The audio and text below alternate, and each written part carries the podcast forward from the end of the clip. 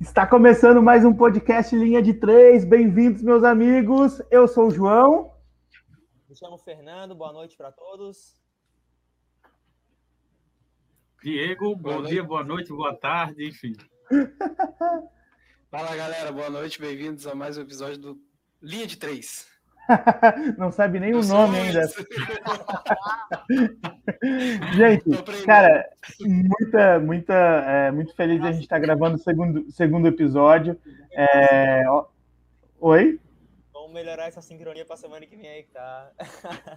Vamos melhorar. Mas, gente, é muito feliz em ter vocês de novo participar do segundo episódio. É, agora a gente tem um nome, linha de três, definido a gente tem uma logo é, e a gente está no YouTube ao vivo. É, então, olha só, tem cinco pessoas assistindo a gente. Caralho!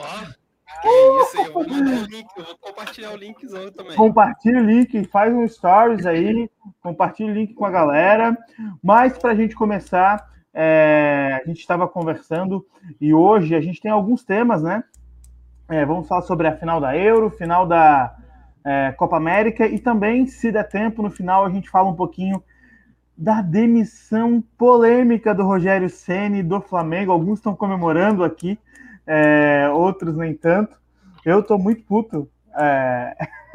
Queria dizer para vocês, agora eu não torço mais para o Flamengo nem um pouquinho, como estava torcendo antes. É... Mas enfim, gente, bem-vindos, boa noite para vocês. É, boa noite para quem está assistindo a gente, as seis pessoas agora que estão nos assistindo. É, mas então, para a gente começar, vamos falar sobre Copa América, sobre o Ney Day que não rolou, o Ney Night que não rolou. É, primeiro título do Messi, é, depois de alguns bons anos, né? E a polêmica de. Fernando, quem é brasileiro pode torcer para a Argentina ou não?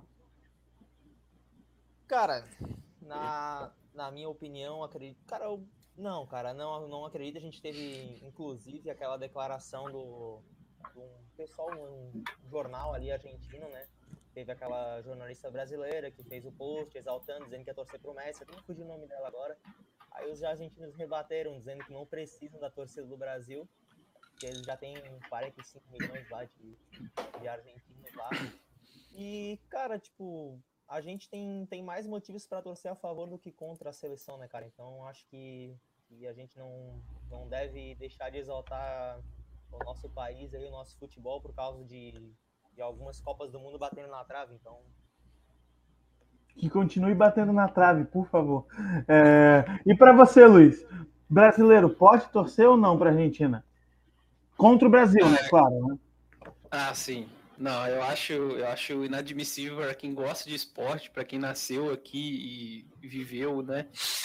É, porque, cara, desde que eu me entendo por gente, se tem um brasileiro fazendo, sei lá, jogando ping-pong, jogando bola de gude em algum lugar, é esse cara que eu vou torcer. Eu não, não quero saber de onde ele veio, se ele é de tal cidade, se ele é da minha cidade, se ele é do meu estado. Se ele é brasileiro, cara, eu vou torcer para ele. Se tem um time que representa o Brasil eu vou torcer para ele. E, é, e, sempre foi assim, cara. Então não, não tem motivo, porque, ah, eu gosto do Messi, eu também gosto do Messi, mas, pô, minha seleção tá jogando. Me desculpe, mas eu tenho que torcer pro Brasil. Não, faz todo sentido. E para você, Diegão, fala aí pra gente. Amigo, eu torço pro Botafogo, então é mais que minha obrigação. É mais que minha obrigação torcer pro Brasil, né? Cara, eu acho ridículo. É ridículo. É ridículo a gente não torcer um, um, um, compatriota, tudo. A gente faz isso nas Olimpíadas, a gente, bicho, faz isso em qualquer outro esporte, seja no MMA ou no futebol americano, como é com o, o Cairo Santos lá.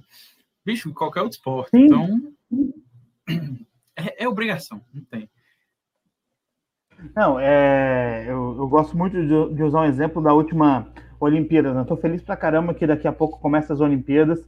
É, mas nas últimas Olimpíadas eu estava acompanhando bastante. E, cara, qualquer esporte que o Brasil estava presente, eu torcia muito.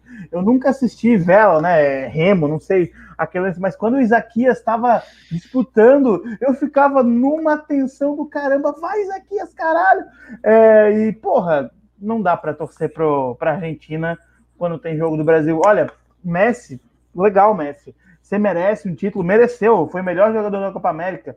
Eu acho que isso é indiscutível, é, mas não dava para torcer para a Argentina. Primeiro que eu já odeio a Argentina.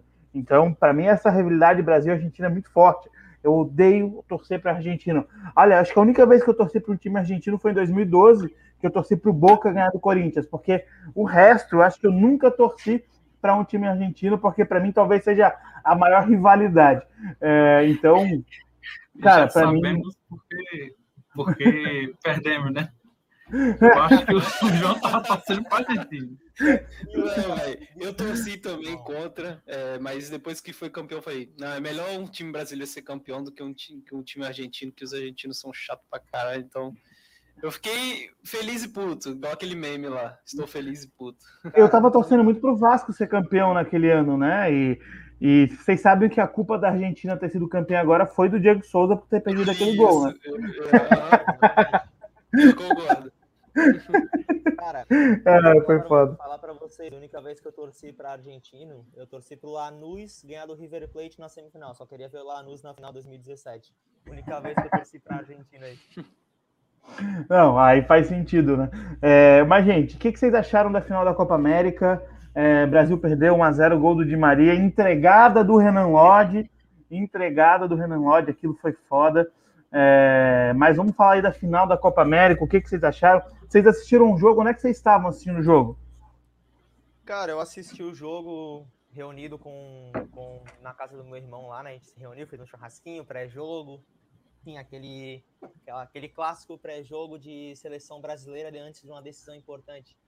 E, cara, o jogo, né, foi talvez o, um dos piores jogos da seleção na Copa América, né? Já vinha assim na, na fase de mata-mata, tipo, tá, começou jogando um, um, jogo nota 8 nas oitavas, aí nota, nota 4, foi diminuindo, foi diminuindo, chegou na final, não fez uma boa atuação.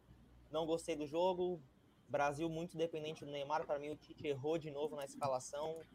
O pra, o Fred já não deveria ser titular aí na, em partidas apresentadas na, nas eliminatórias, agora também não, não acho que deveria ser titular. É, enfim, hum, muito por muito por demérito do Tite aí, algumas decisões dele, eu acho que é que o resultado até foi merecido, a Argentina fez uma fez, fez uma final bem competente e o Brasil aí muito refém do Neymar, não conseguiu criar muitas chances de gol, né? E o gol para mim foi um erro coletivo também, né? Não foi nem nem Sim. só um erro do não foi nem só um erro do Renan Lodge, né? Que a jogada do foi uma entregada mesmo, né?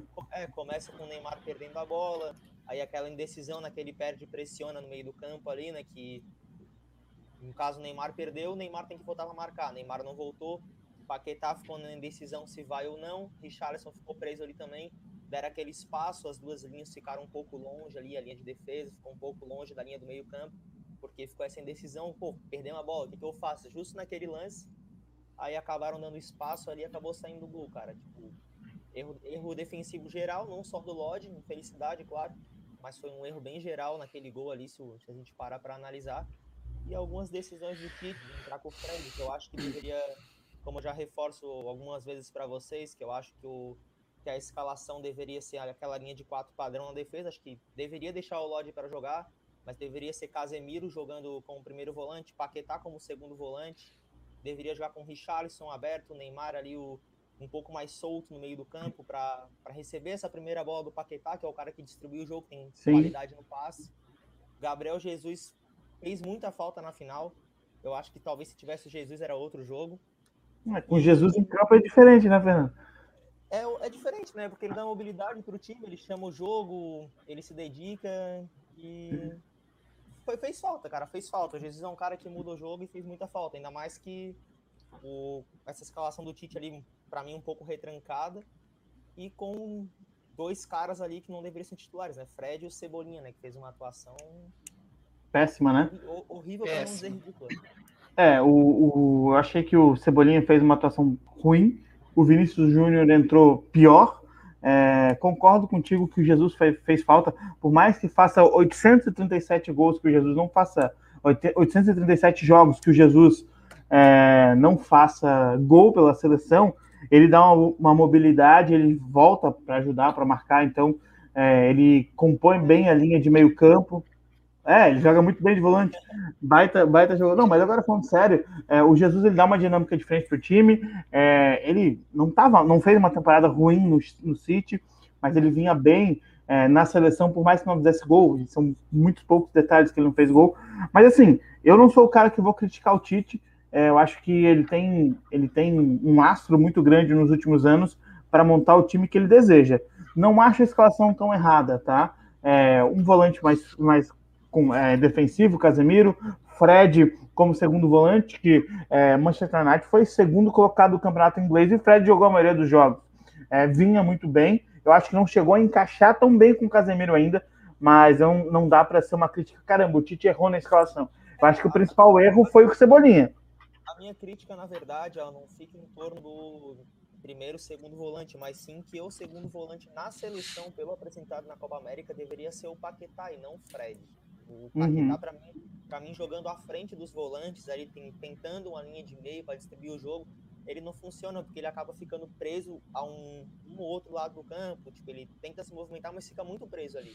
Como primeiro volante, como segundo volante, ele tem mais aquela liberdade para distribuir o jogo, entende?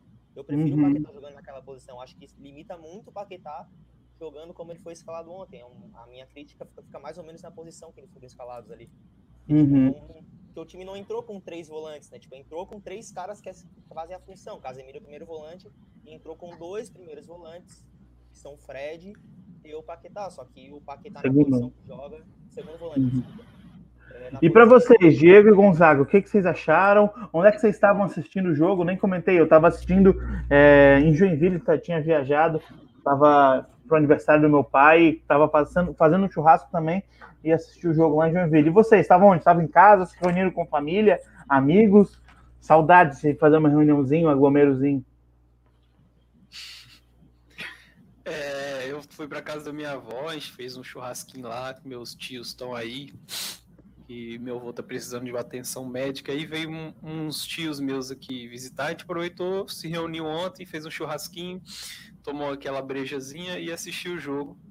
É, eu achei o jogo muito fraco para um Brasil e Argentina. É... Ué, então foi esperado. A Argentina... a Argentina veio com aquela proposta de jogar no erro e foi o que aconteceu. E o Brasil, muita dificuldade de criar jogadas e achar espaço lá.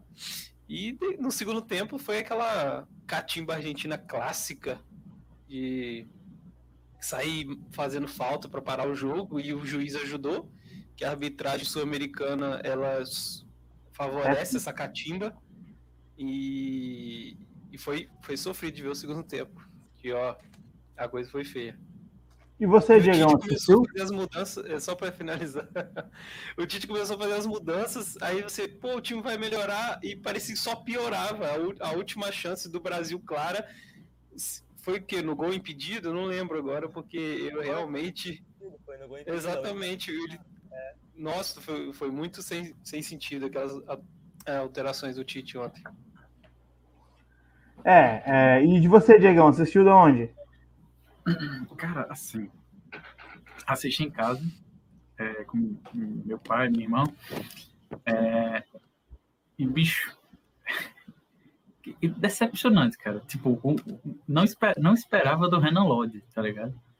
É, é, apesar de, de, tipo, tá sendo banco lá no Atlético de Madrid, mas eu esperava pelo menos um, não sei, uma, não sei se faltou vontade, não sei o que foi desatenção ali, mas eu esperava bem mais nele naquele lance específico.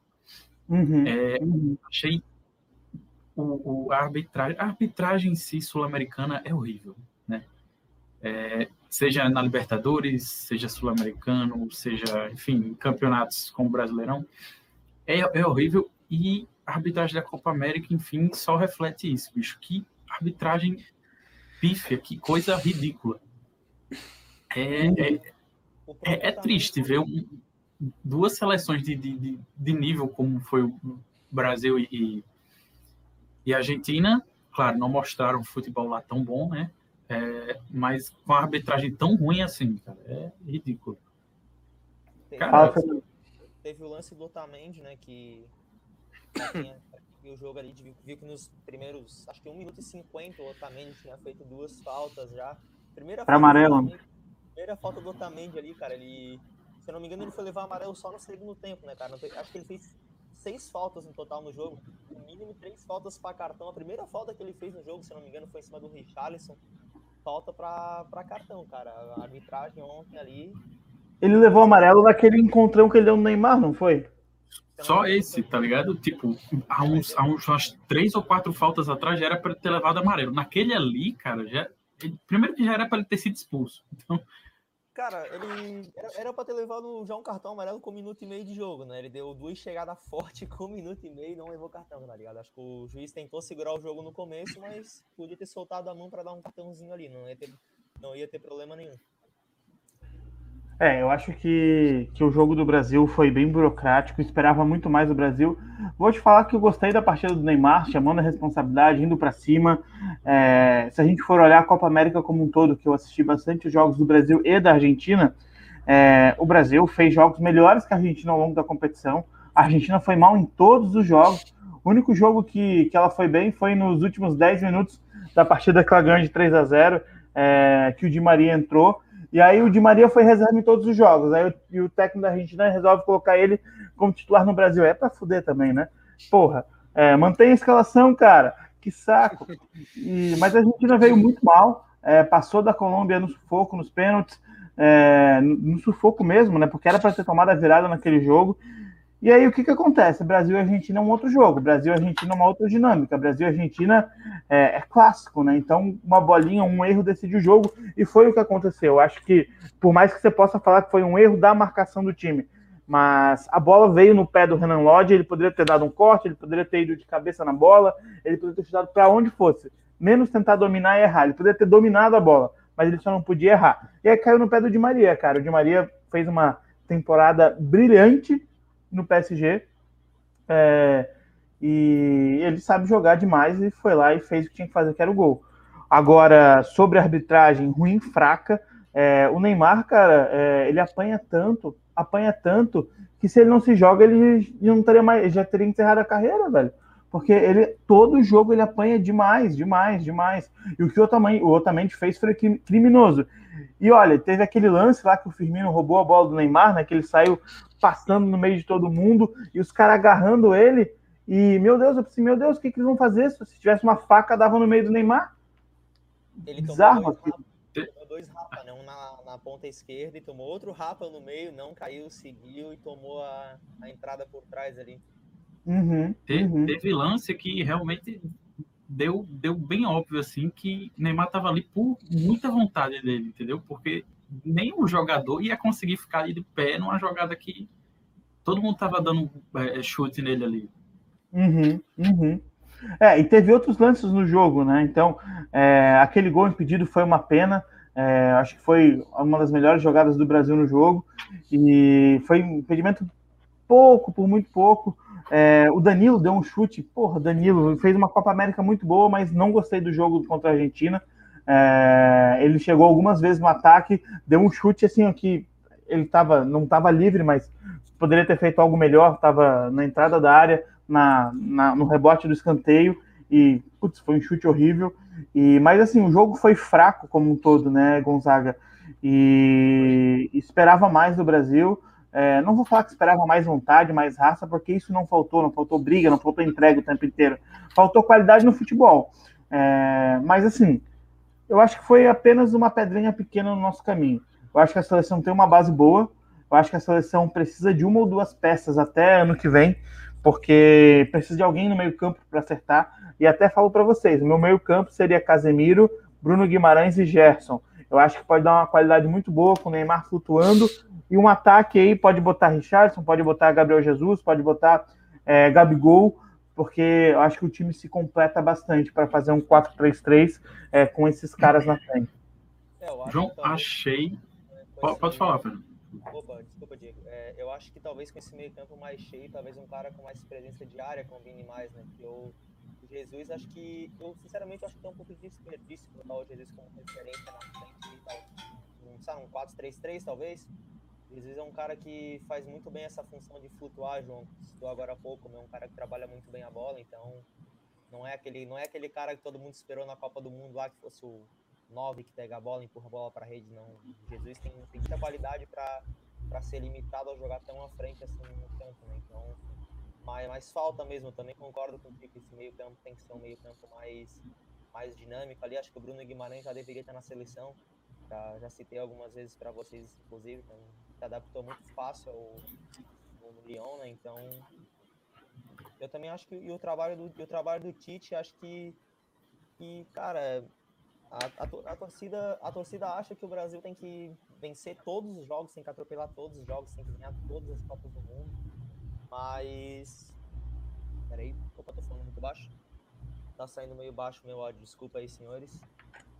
É, cara, o, o Tite tem cinco derrotas no trabalho dele na seleção, né, cara? Então, é, pô, a gente pode criticar nível de atuação do, da seleção, criticar escolhas táticas, mas, pô, o cara tem cinco derrotas em.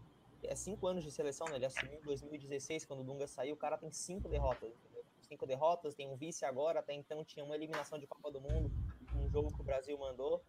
É, tem, tem muita opção para resolver para 2022, mas eu acho que muito das críticas em cima do Tite, cara, são, são só por imediatismo, assim, os caras acharem que o Brasil tem que mandar em tudo, em todos, a todo momento. É, o mal do brasileiro, tem, né? Tem, tem muita solução, tem muita solução. Acho que trocar de treinador não é uma delas. Tem muita solução para ser resolvida no campo mesmo. Sim. Cinco derrotas, cinco derrotas em cinco anos não, não tem como o cara querer trocar de treinador, hein? É quase impossível, né? Não, e assim, eu, eu não falo só das cinco derrotas, né? Então eu acho que o time tem primeiro, uma linha defensiva muito sólida, muito sólida. Isso é mérito do Tite, ele sabe trabalhar muito bem. Tem um pilar ali que é o Casemiro que comanda o time na parte defensiva também. E aí o que eu acho é que ele está levando um pouco de azar em encontrar esse ataque e os laterais, tá? É, o, o, Danilo acho que deu uma encaixada muito bem. É, fico feliz com isso porque é uma alternativa que a gente tem que estava precisando de um lateral direito. Eu ainda defendo o Daniel Alves na direita é, pela bagagem, pelo que ele joga. Eu que acompanho todos os jogos dele, sabe que ele pode render muito bem nessa seleção.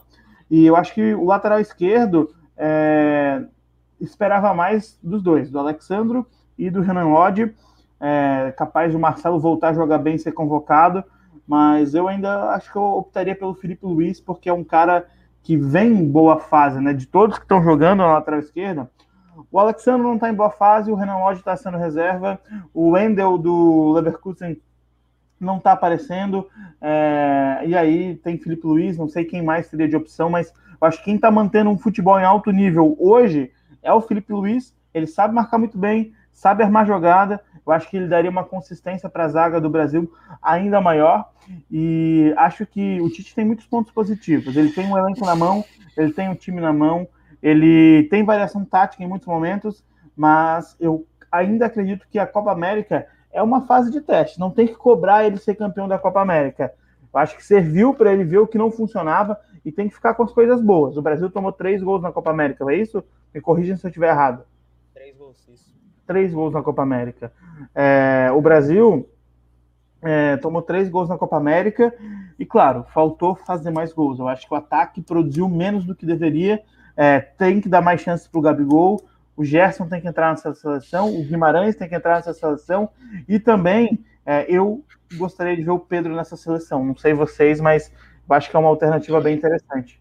Cara, eu queria até aproveitar e até pedir o, pedir o gancho do Gonzaga, que assim como eu, ele é flamenguista, mas o que o João falou é, é sobre o Felipe Luiz é, é muito perfeito, né, cara? Porque a gente já vê no Flamengo que no, novamente reforçando não por ser flamenguista, mas por ser um considerar um entendedor de futebol, que o Felipe Luiz é um cara que, que passa uma total segurança na, na defesa do Flamengo, é um cara um cara experiente, um cara que vamos dizer que não sente a pressão, ali distribui muito bem o jogo, o ponto principal dele é a marcação, e eu acho que com as opções ofensivas que a seleção tem, não necessita tanto de um apoio de lateral, porque o Felipe Luiz é um, é um cara que que a, ele apoia bem, tem qualidade para isso, mas não é o não é a principal qualidade que ele tem. Né? A composição dele defensivamente ali é perfeita.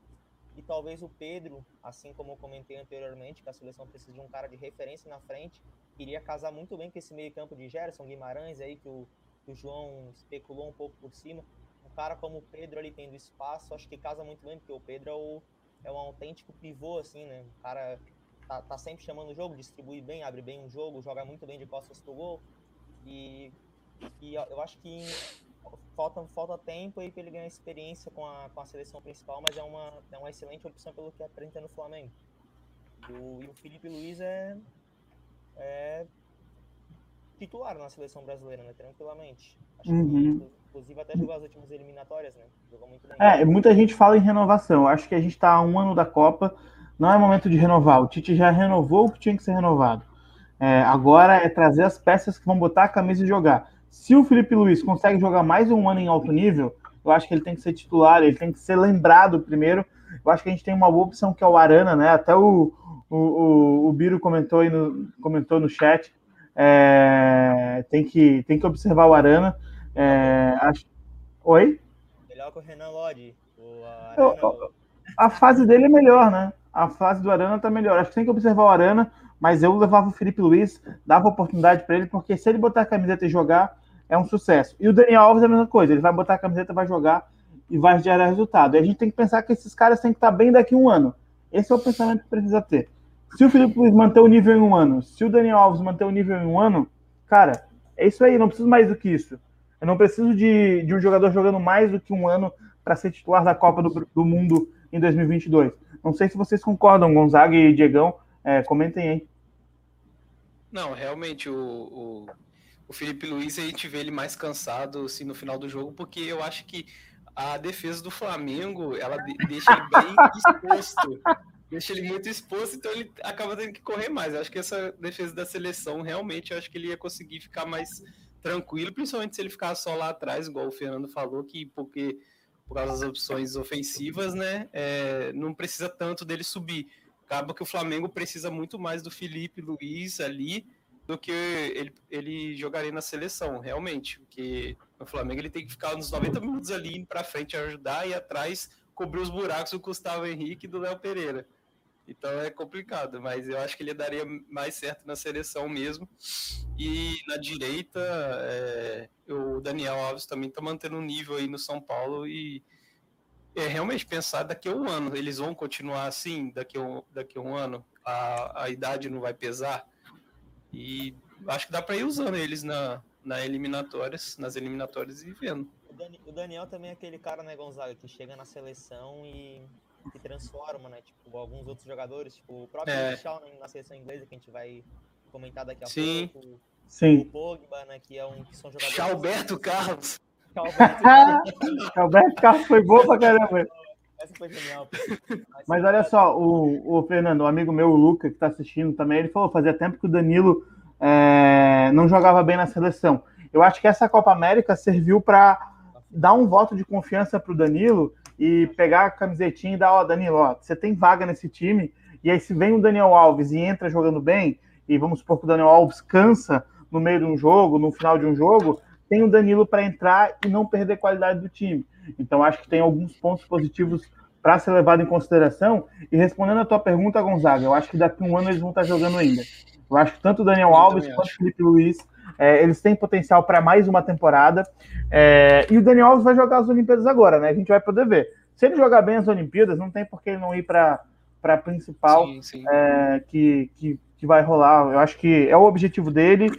Cara, ele merece participar de uma Copa do Mundo, porque ele se machucou na 2018, né? Isso. Uhum, sim.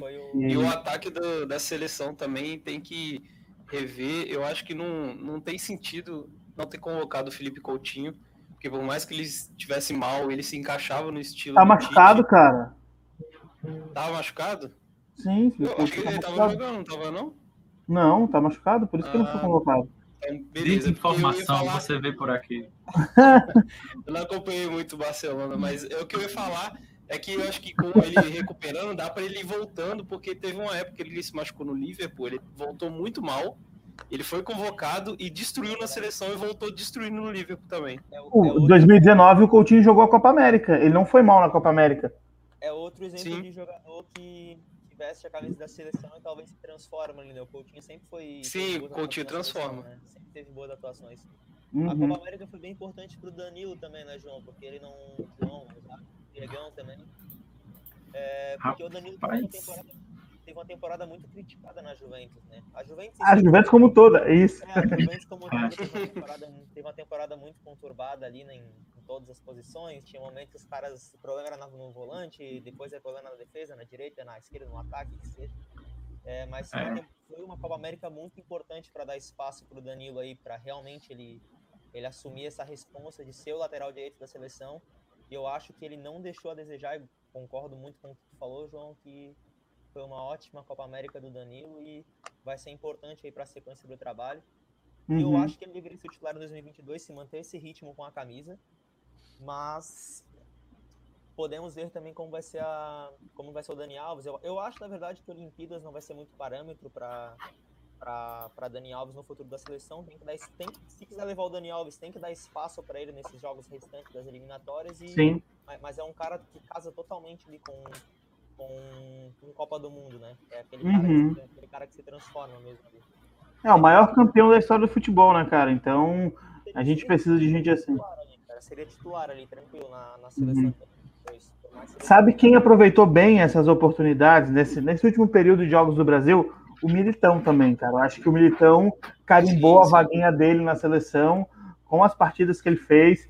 E assim, é uma dúvida muito grande jogar Militão ou Thiago Silva.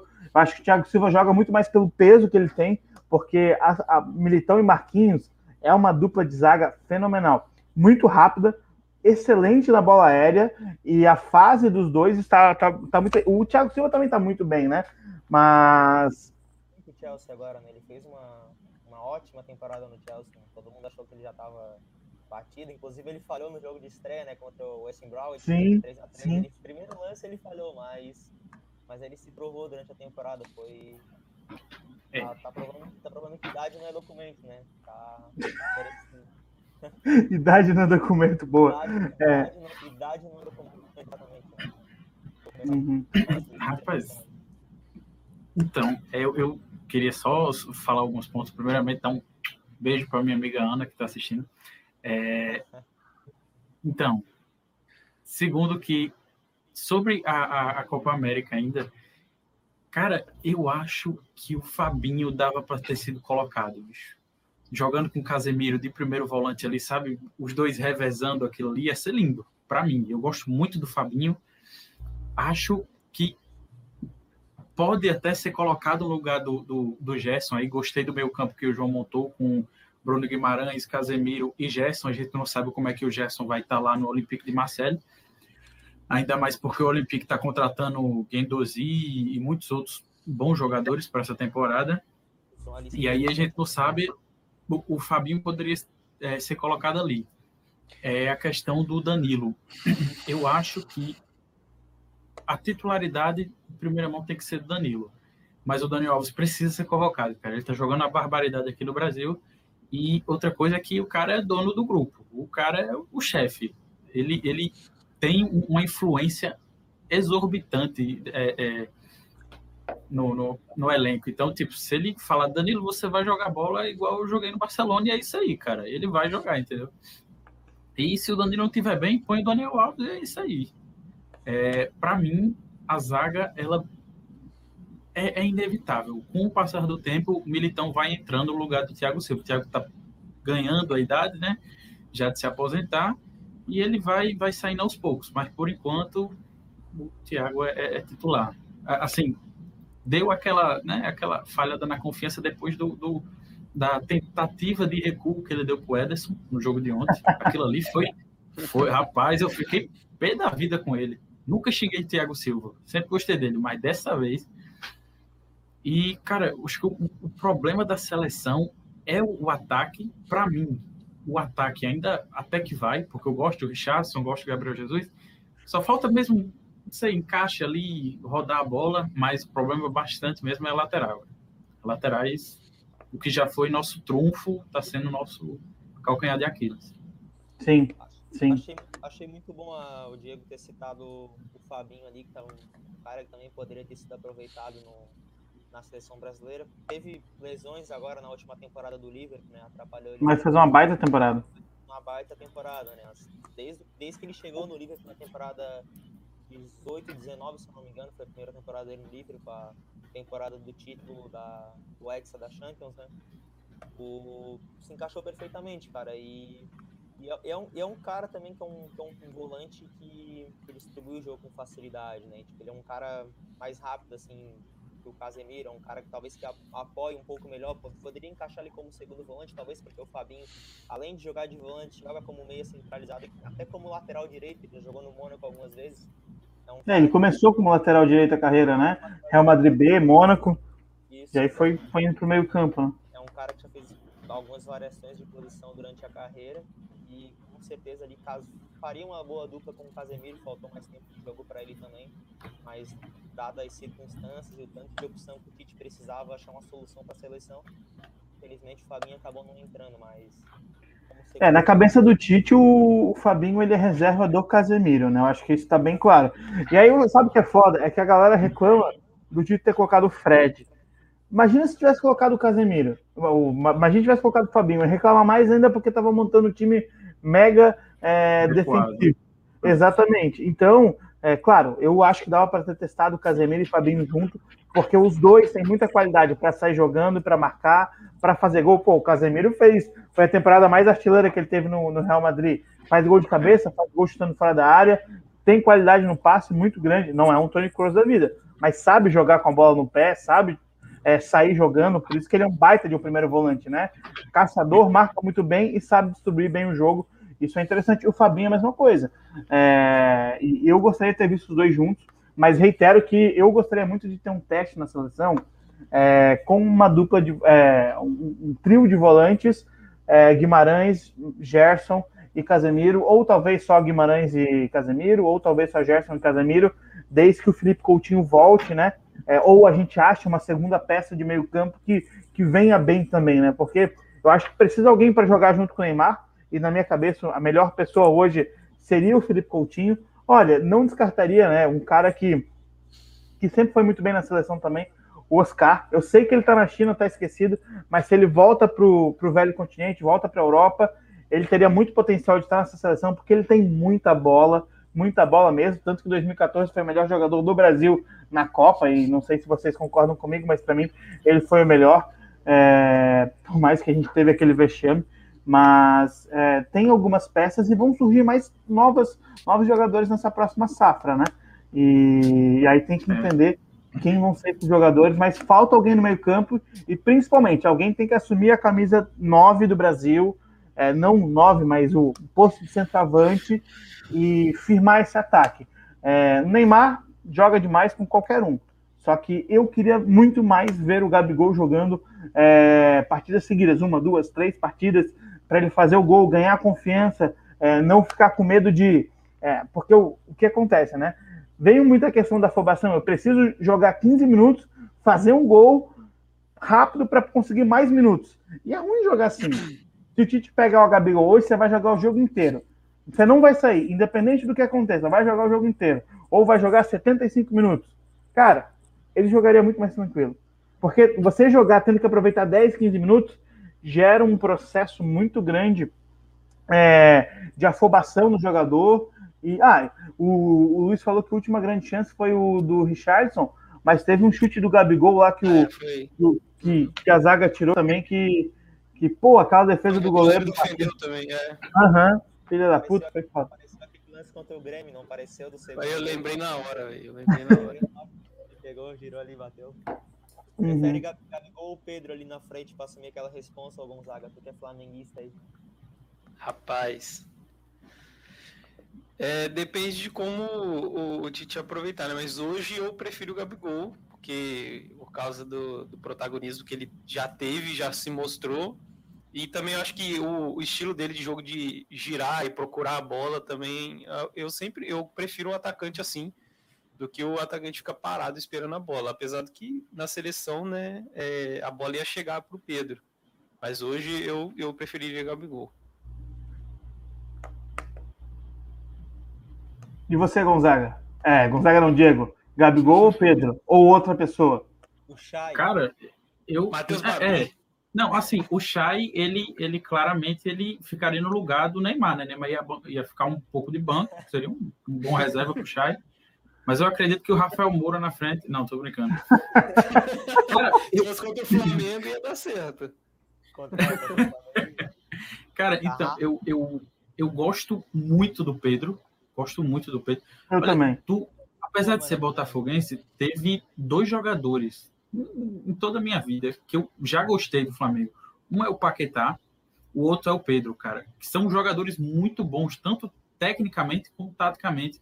E eu acho que tá, para a tática do Tite, o Pedro seria excepcional, cara. O cara que fica lá na frente, que tem movimento, que é forte, é alto. Então, pô, muito bom. Esse menino, definitivamente, esse menino é da Europa, tá? Não, é, não era para estar aqui, não. Mas Eu queria muito que ele saísse, inclusive. Queria muito que ele saísse, é, que ele jogasse na Europa, que ele tivesse um, é, uma bagagem maior, jogasse com jogadores melhores lá fora. O Gabigol não. O Gabigol, acho que é, ele vai ter minutos no Flamengo sempre. O Pedro, por ele começar mais jogos no banco, eu queria que ele saísse e jogasse algum time da Europa para ter mais potencial, para ser mais aproveitado. é uma pena que ele não foi na Fiorentina, né?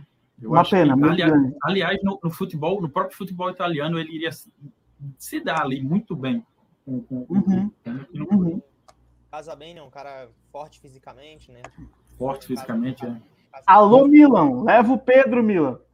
Como, como é, como é, por exemplo, o Belotti, o, o, o Immobile, né? Quando a gente Sim. tá tendo um Os Sim, caras pegam bom. uns atacantes brasileiros e encostam. Eu não entendo porque que eles pagam tão caro assim num jogador.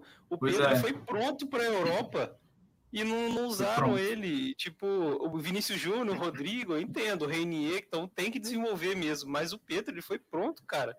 Aí foi lá encostado, empresta para não sei o quê, aí volta pro banco aqui. É, é, é complicado. Eu queria mandar um abraço pro pessoal lá da República Túnica Datas de Alegre, né? E um abraço pro meu cunhadão Tá também, que tá me assistindo aí. Tamo junto, galera. Eu, Gonzaga é vascaíno, tá? Pra quem tá perguntando. Não, e, mas acho que essa é uma boa discussão, né? Acho que a gente tem.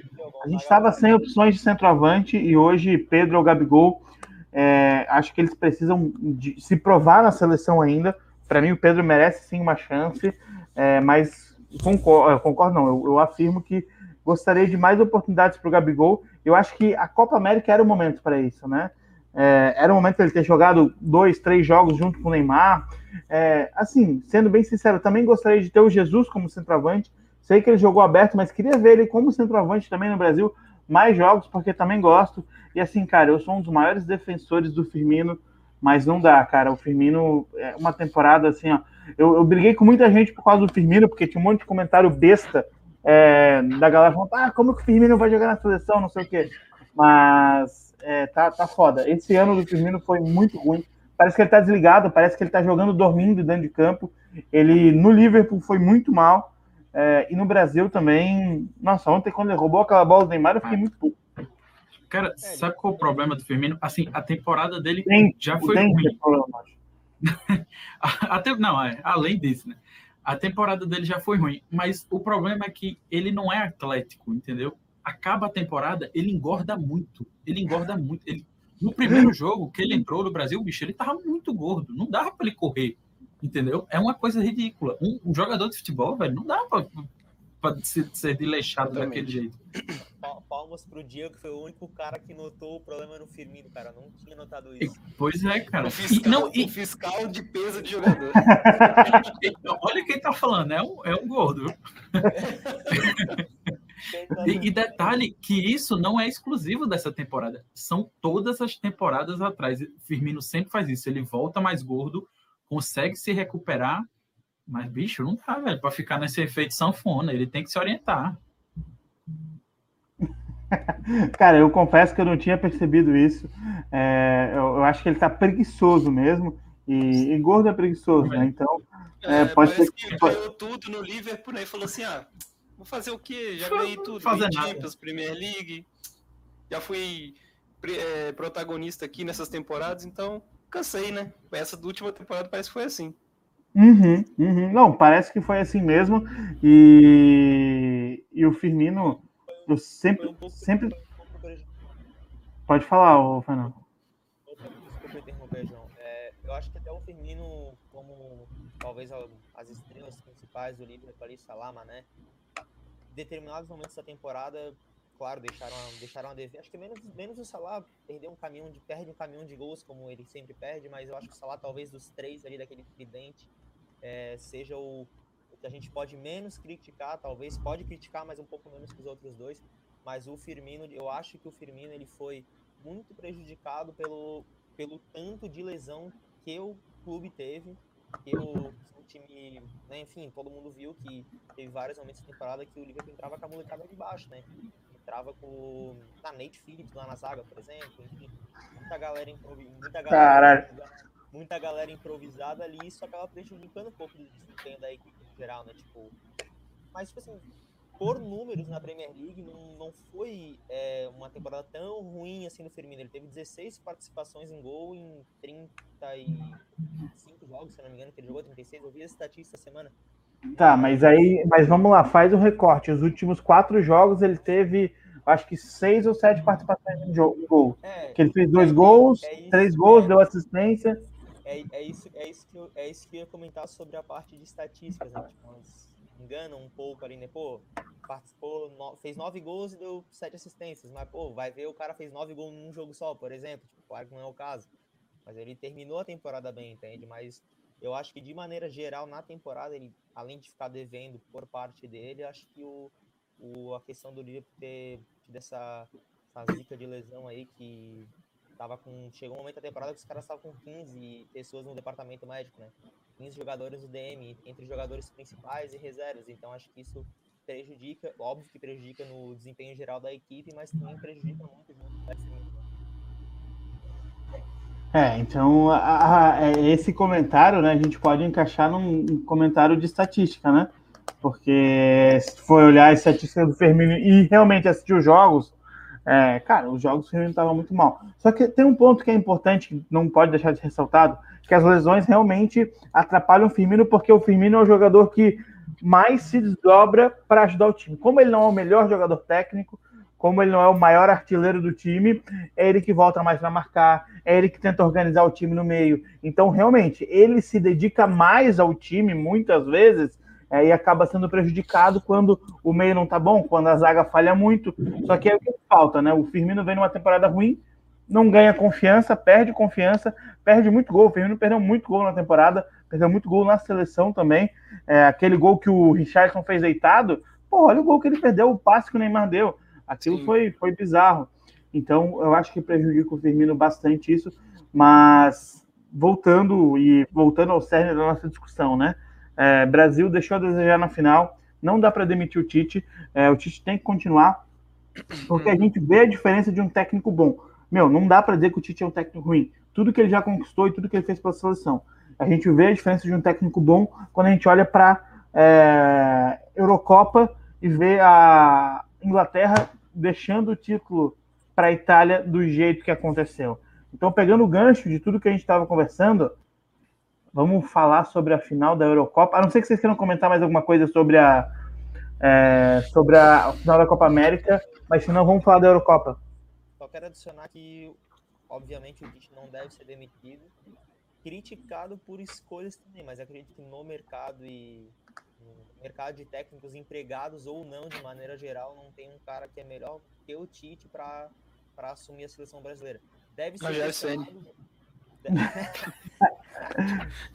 Cara, é um cara que deve, o Tite, outro todos os técnicos deve ser questionado por, por decisões no, em escalação, táticas, enfim, deve ser questionado, isso nunca vai mudar, mas no mercado não, não tem um cara melhor que o Tite para assumir a seleção brasileira no momento, não tem. Na minha opinião, não tem. É, e que, queria deixar um recado pro Lucas, né, o Lucas do, do grupo lá, é que, cara, não, não tem panelinha do Tite. É, o Tite tem que montar um time de jogadores que ele confia também. A gente tem que entender que uma seleção não é feita só dos melhores jogadores porque só os melhores jogadores não formam um time competitivo. E não dá para contestar hoje muitas convocações do Tite e falar que ah, ele convoca só corintiano. Não, isso não acontece. É, senão o Fagner estava aí, não está. É, senão o Gil estava na seleção e não está. É, o Paulinho poderia estar de novo e não está. Eu acho que o momento do Paulinho e do Renato Augusto em 2018 era importante sim para a seleção. Tanto que quando o Renato Augusto parou de jogar um pouco, ele deixou de ser titular da seleção, tanto que ele joga a Copa no banco e entra naquele jogo contra a Bélgica, né? Então, É, eu não gosto de panelinhas, não acho que o Tite fez panelinha. Sou São Paulino, vocês sabem, e odeio o jogador que joga no Corinthians, né?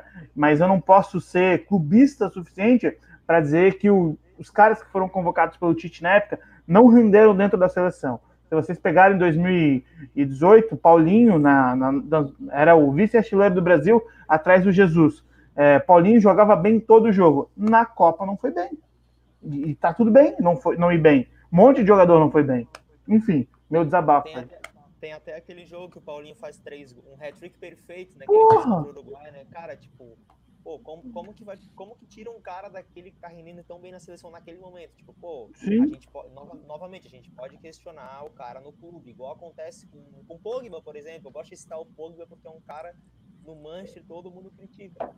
Na França é outro jogador. Com o Paulinho naquele momento. O Griezmann também. O Griezmann também, tipo, o Paulinho naquele momento em específico rendia na seleção. Tem que jogar, tá rendendo na seleção, tem que jogar. Aí se uhum. ele tá uhum. mal no clube, chega na seleção e não joga bem também, pô, aí, pô, aí vamos bater na tecla, pô, tira o cara, vamos, enfim. Mas o cara chega na seleção e faz três gols lá jogando na casa dos caras, como é que vai bancar um cara daquele, naquele momento, é claro? Sim, sim. Não, aí eu, eu concordo que naquele jogo da Copa, é, ele começa a Copa e não engrena, né, o Paulinho. Ele poderia ter ido para o banco. Eu critico isso, mas não critico ele ter sido convocado. Acho que são duas coisas diferentes, né? Sim, sim. Mas, sim, sim, exatamente. Gonzaga, Diego, para finalizar o assunto seleção brasileira e Copa América e a gente falar da final da Euro. Vocês têm mais alguma coisa a comentar sobre a seleção brasileira? Eu acho que essa renovação do Tite tá dando errado no ataque. Ele não definiu ainda muito bem, porque a gente vê o ataque da, seleção 2016 até 18, o ataque foi muito bem, estava ajustadinho, aí ele começou a mudar as peças, começou com o Richarlison ali, estava dando certo, Aí pegou o Cebolinha no início, o Cebolinha estava jogando muito bem, mas parece que ele fica insistindo, mesmo o jogador indo mal, ele tá lá assim, não, eu testei aquele dia e deu certo, vai dar certo. É, ele é, tem um pouco dessa teimosia. Eu, eu concordo com vocês que não, não precisa demitir, mas o Tite tem que ver essa teimosia dele aí, que tá todo mundo vendo que não tá dando certo. Então faz alguma alteração aí, troca um jogador pelo outro. Não significa também que dependendo do jogo, a, a, substituição ou a troca vai ser definitiva, mas tem que ler melhor o jogo e fazer as alterações, não ficar morrendo com o jogador em campo igual ele fez ontem. Ah, eu também acho, acho, que, acho que prejudica um pouquinho, né, o Diego, enfim, me complemente depois, eu acho que prejudica um pouco, porque é, é uma competição que, que é muito rápida, né? A competição tem um mês. É meio difícil, a do técnico, trabalhar muita mudança em cima da competição que acontece num período tão curto. Né? Pô, e o único teste foi contra a Argentina também, né? Porque é a é, grande seleção. Isso, é, a seleção no caso. Ah, eu, eu discordo, eu discordo. Eu, eu, eu acho que eu, eu considerei. É. Pode falar, Então, eu considerei aquele, o jogo que a gente teve com um a menos um teste. Foi um teste bom. Foi um teste legal, com um a menos e tal. Né, do, do é, então. Foi contra a Colômbia ou Chile? Eu não, não, não lembro. Chile. Chile, Chile, Chile. Chile. Chile, Chile. Foi Chile, porque o Jesus não jogou a semifinal contra o Peru. Ah, é verdade, foi as quatro. Ah, é, foi, foi, foi. Aí esse mesmo. pegou dois jogos, tá certo. Desculpa. É. Uhum. Eu acho que aquele jogo também foi um teste. Eu acho que jogar contra o Equador é um teste. É, eu acho que é, todos os jogos foram um teste. Não dá para. Quando é competição, quando é valendo, é 11 contra 11. Eu acho que se jogasse contra o Haiti não seria um teste. Se jogasse contra é, sei lá, Trindade Tobago não seria um teste, mas acho que as seleções sul-americanas são um teste sim, óbvio, não é um nível Europa, mas se você pegar as piores seleções, seleções europeias, estão dando sufoco nas grandes europeias, então eu acho que os parâmetros não são tão diferentes assim. Ou vai colocar um Equador e Dinamarca, você acha que a Dinamarca vai passar o carro no Equador? Pode até ganhar. Um Equador e é, País de Gales. País de Gales.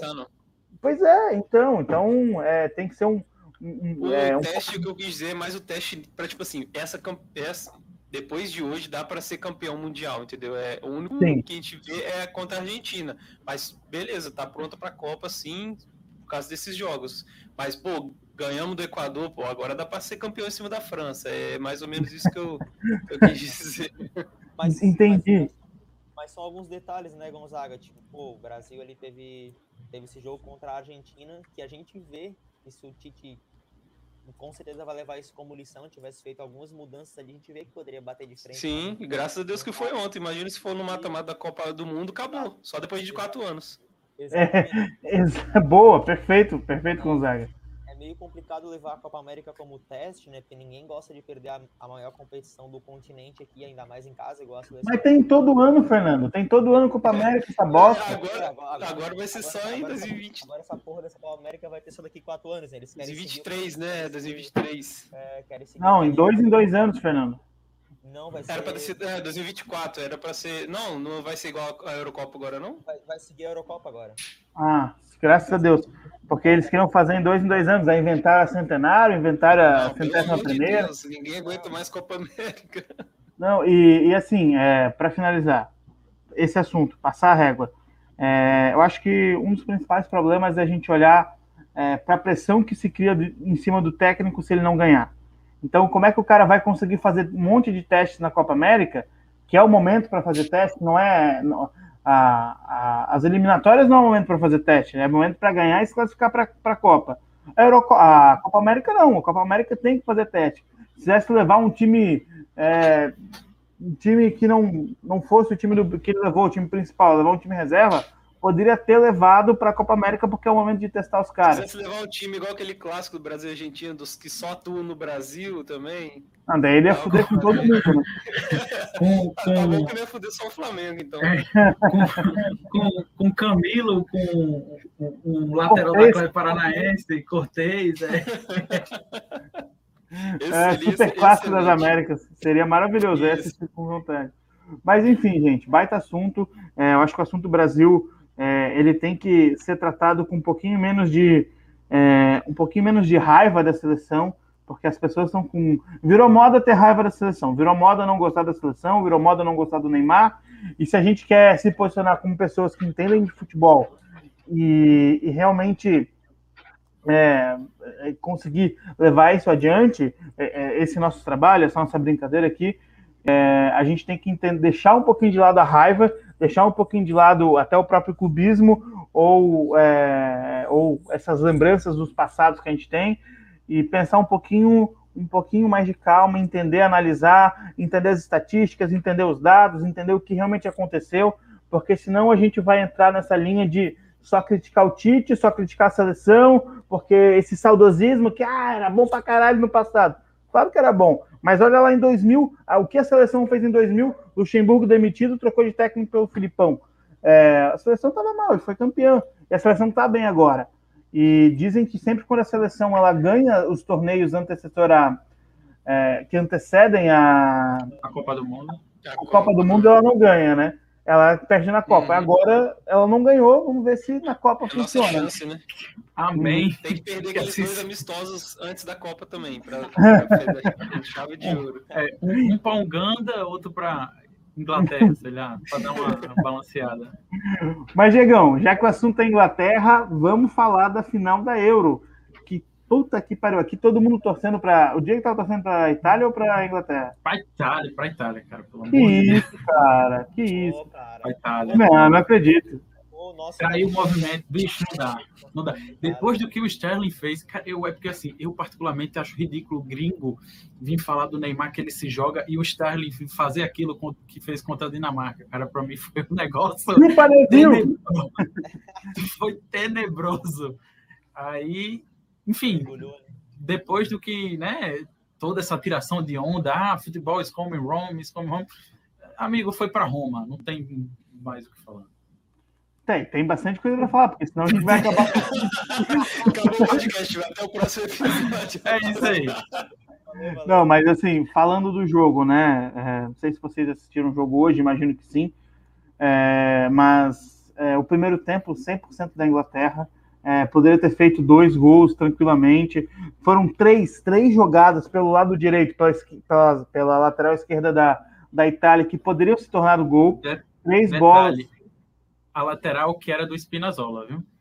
Que era do Spinazzola. E tava o Di Lorenzo claramente perdido. Claramente não, não, perdido. tava o Emerson. Que Di Lorenzo? Di Lorenzo é direito, caralho. Ah, é, Di Lorenzo ao direito, foi mal. O, o, é... o Emerson totalmente perdido, né? Meu Deus, o Emerson e o Diego, né? Eu também. É, mas assim, a- aquela Avenida Emerson ali encaixou três contra-ataques, duas bolas viradas pelo, pelo Harry Kane, tanto que a primeira foi gol aos dois minutos, mas poderia ter sido feito outros gols. A Inglaterra teve muito volume de jogo no primeiro tempo, é, teve mais escanteios, não sei se teve mais posse de bola, não me recordo, mas teve mais finalizações. E a Itália deu um, um chute de falta do Insigne e aquele cruzamento que foi perigoso, que bateu nas costas do Maguire, se eu não me engano.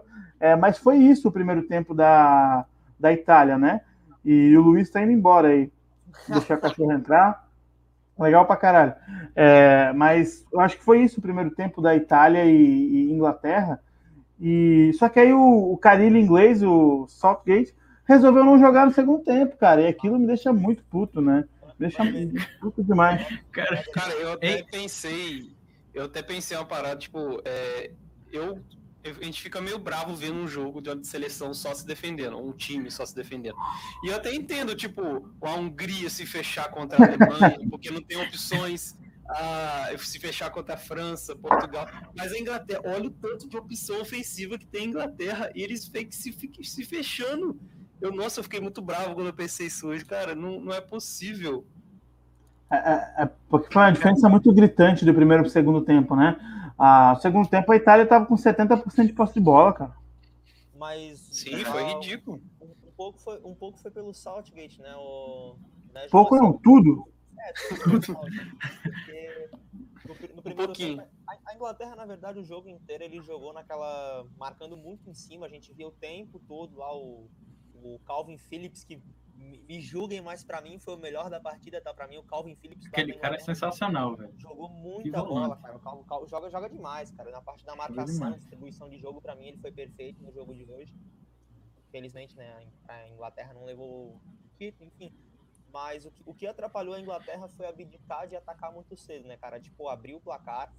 Deve, deveria ter, deveria pelo menos ter explorado, mas o time abdicou totalmente de atacar depois que fez o, depois que abriu o placar, os caras marcavam em cima, se fechavam, cruzeavam um jogo ali. Aí no, no segundo tempo, um time um pouco mais cansado, a marcação em cima já Mais ficou um frouxa, pouco já- Já mais frouxa, já baixando as linhas, né? Aí fica difícil, ai- ainda mais com, com tanta opção de velocidade para contra-ataque, né? Tanto para para condução do jogo no meio, que são caras que prendem a bola aqui no banco, o próprio Sancho, até o Marcus Rashford, que é, um, que é uma excelente válvula de escape na ponta de velocidade ali. É, en- entraram ali faltando dois minutos para acabar a prorrogação, tipo, é, é bizarro, mas tipo, o principal, o principal fator, o principal fator ali foi mesmo a, a Inglaterra ter abdicado de, de atacar tão cedo, né? Deu- acabou dando campo para a Itália só no segundo tempo, mas o primeiro tempo eles mandaram na partida. Até inclusive tem um, um colega meu assistindo aqui, o, o Guilherme, eu tenho um outro amigo, o Nicolas, que também está na live. Ele comentou mais cedo comigo que a Inglaterra não tinha feito um bom primeiro tempo, né? Eu já, já discordo dele, concordo totalmente com o João, só para inteirar ali, porque o primeiro tempo da Inglaterra praticamente foi, foi perfeito. mano. Mandou na parte da marcação, não deixou a Itália jogar, fez o gol e teve espaço para jogar pela esquerda, como o Diego citou, do lado esquerdo da, da seleção da Itália, ele sentiu falta do Spinazzola, só que como a Inglaterra abdicou dessa parte ofensiva, né? Acabou não, não fazendo dois, três, quatro ali, talvez porque não quis. Talvez não tantos gols, mas poderia ter feito uns dois ali, não, não seria nenhuma surpresa. Gente, se vocês forem é, analisar o jogo, né? Eu assisti. Depois que acabou o jogo, eu comecei a assistir o primeiro tempo de novo. É, voltei ele na Globoplay e dei, dei play no jogo de novo. É, até os 25 minutos, até os 27 minutos, a Itália não tinha chegado, não tinha finalizado no gol. A primeira finalização foi na falta. É, a única finalização antes desse tempo foi na falta, que foi a falta, foi aos 17 minutos de jogo, mas ainda o Insigne jogou lá longe. E de resto, a Alemanha, a Alemanha, olha só, a Inglaterra dominou o jogo nesse primeiro tempo e, e, e a Itália não jogava, cara, não jogava. E o segundo tempo começou totalmente diferente. Começou com a, a Inglaterra se, se escondendo do jogo, perdendo bolas bobas, até que chegaram ao empate. E olha, a Itália nem jogou tão bem no segundo tempo, tá? Ela foi melhor, com certeza. É, o Verratti fez uma bela segunda etapa, a gente estava até comentando isso antes. Ele comandou o time da Itália, organizou aquele time, tanto que o Jorginho machucou e deu para ver que diminuiu o ritmo. mas a Itália não fez uma segunda etapa brilhante. Tanto que a partir dos 30 o jogo já se equilibrou de novo, e aí ficou um jogo chato, um jogo feio, é, que não se criavam-se oportunidades. E, enfim, eu, nossa, esperava muito mais a final da Euro. Na verdade, esse ano a gente está esperando muito mais os jogos e não, não estão acontecendo, né? Não sei se a expectativa é atual. Tem algumas exceções de jogos na Eurocopa que foram. Sim, 3x3. É, o 3x3, o 5x3 lá. O Insigne também foi muito bem hoje, né, Gonzaga? O Insigne também, tipo, válvula de escape ali para a seleção foi fez uma para mim também fez uma ótima partida junto com o Verratti foram os destaques da Itália. E claro o Donnarumma nos pênaltis né, mas isso é um caso à parte. O, o ah. Insigne o Insigne para mim claro ele só, só, também só saiu do jogo porque estava muito cansado né? Ele correu o jogo inteiro ali mas mas o Insigne é um cara que chama a responsa na Itália. Ele fez uma fez uma ótima atuação ali. Fala aí Diego. Fala aí Gonzaga. Então. Fala aí, Diego. Eu sempre falo primeiro. Então, bicho, achei que, que a Inglaterra perdeu por puro capricho Quer do Southgate. Foi isso. Opa, participa participação especial aí, senhores. É tua irmã Rapaz, ou Gonzaga? Irmã, filha. Minha sobrinha. Opa. Ah, tá. Fala oi pra eles. Fala oi. Tava batendo na porta aqui. Da última vez participou a irmã do Diego, agora é a sobrinha do, sobrinha do Gonzaga, muito bem. E a mãe também.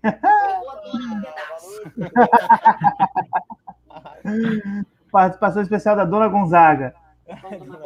Dá tchau, Sossô. Tchau. tchau. Manda o coraçãozinho. Manda o coraçãozinho dela. Tchau. do Brasil. Tô jogando bem de tudo.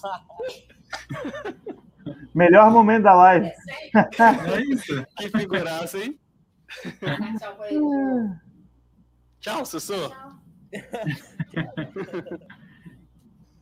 Rapaz, qualquer fala agora vai ser difícil de, de superar esse momento. É, exatamente. A não ser que tu fale. A não ser que tu fale, Diego, porque a tua voz é maravilhosa, né? É, Aí é osso. Não, veja bem, é porque eu, eu, eu, tento, eu me policio nas minhas, nas minhas, é, no meu sotaque, entendeu? Para não ficar. Porque se eu fosse falar o quê? Ah, o solto que deu a, a bobônica e o bicho ficou muito doido, entendeu? Cara, por puro capricho. Ele podia ter começado com Grealish, com Sancho, com, Eu, com Rashford. E, e, aliás, de todos os caras da Inglaterra, o único que o não Grealish podia ter perdido aquele pênalti foi o Rashford, porque é um cara sensacional, bicho. Que jogador, que pessoa. Mas, bicho, Saltgate, o culpado, lembro, pode, pode empurrar tudo para conta dele. Ô, Diego, eu lembro da estreia do Rashford que fez dois gols aos 17 anos. Caralho, eu tava vendo aquele jogo. Foi incrível. Na Liga Copa da Inglaterra. Contra o Arsenal, ele fez um. Foi né, contra o Arsenal isso, né? Não, não, não. Não, não foi na. Não, ele fez, na... ele fez, acho que, se não me engano, foi na Liga Europa, ele fez o Manchester, ele chegou no fim de semana, ele fez contra o Arsenal na Premier, que foi 3x2. Uhum. Ele, ele fez uns três jogos seguidos, não foi? Gol? Isso, quando ele, quando ele estreou. Uhum três jogos ele tinha feito 9, 10 gols ali. No começo ele explodiu. É. Enfim, e, e, a Itália, aquele negócio, extremamente bem organizada. O Mancini é um, um cara sem igual, tipo, tem uma cabeça para o futebol muito, muito sensacional. Conseguiu organizar e o, o, quando o Jorginho machuca o joelho, é um pecado, cara, porque o, a Itália depende muito do Jorginho, é incrível como caiu o rendimento da Itália sem, sem o Jorginho 100%.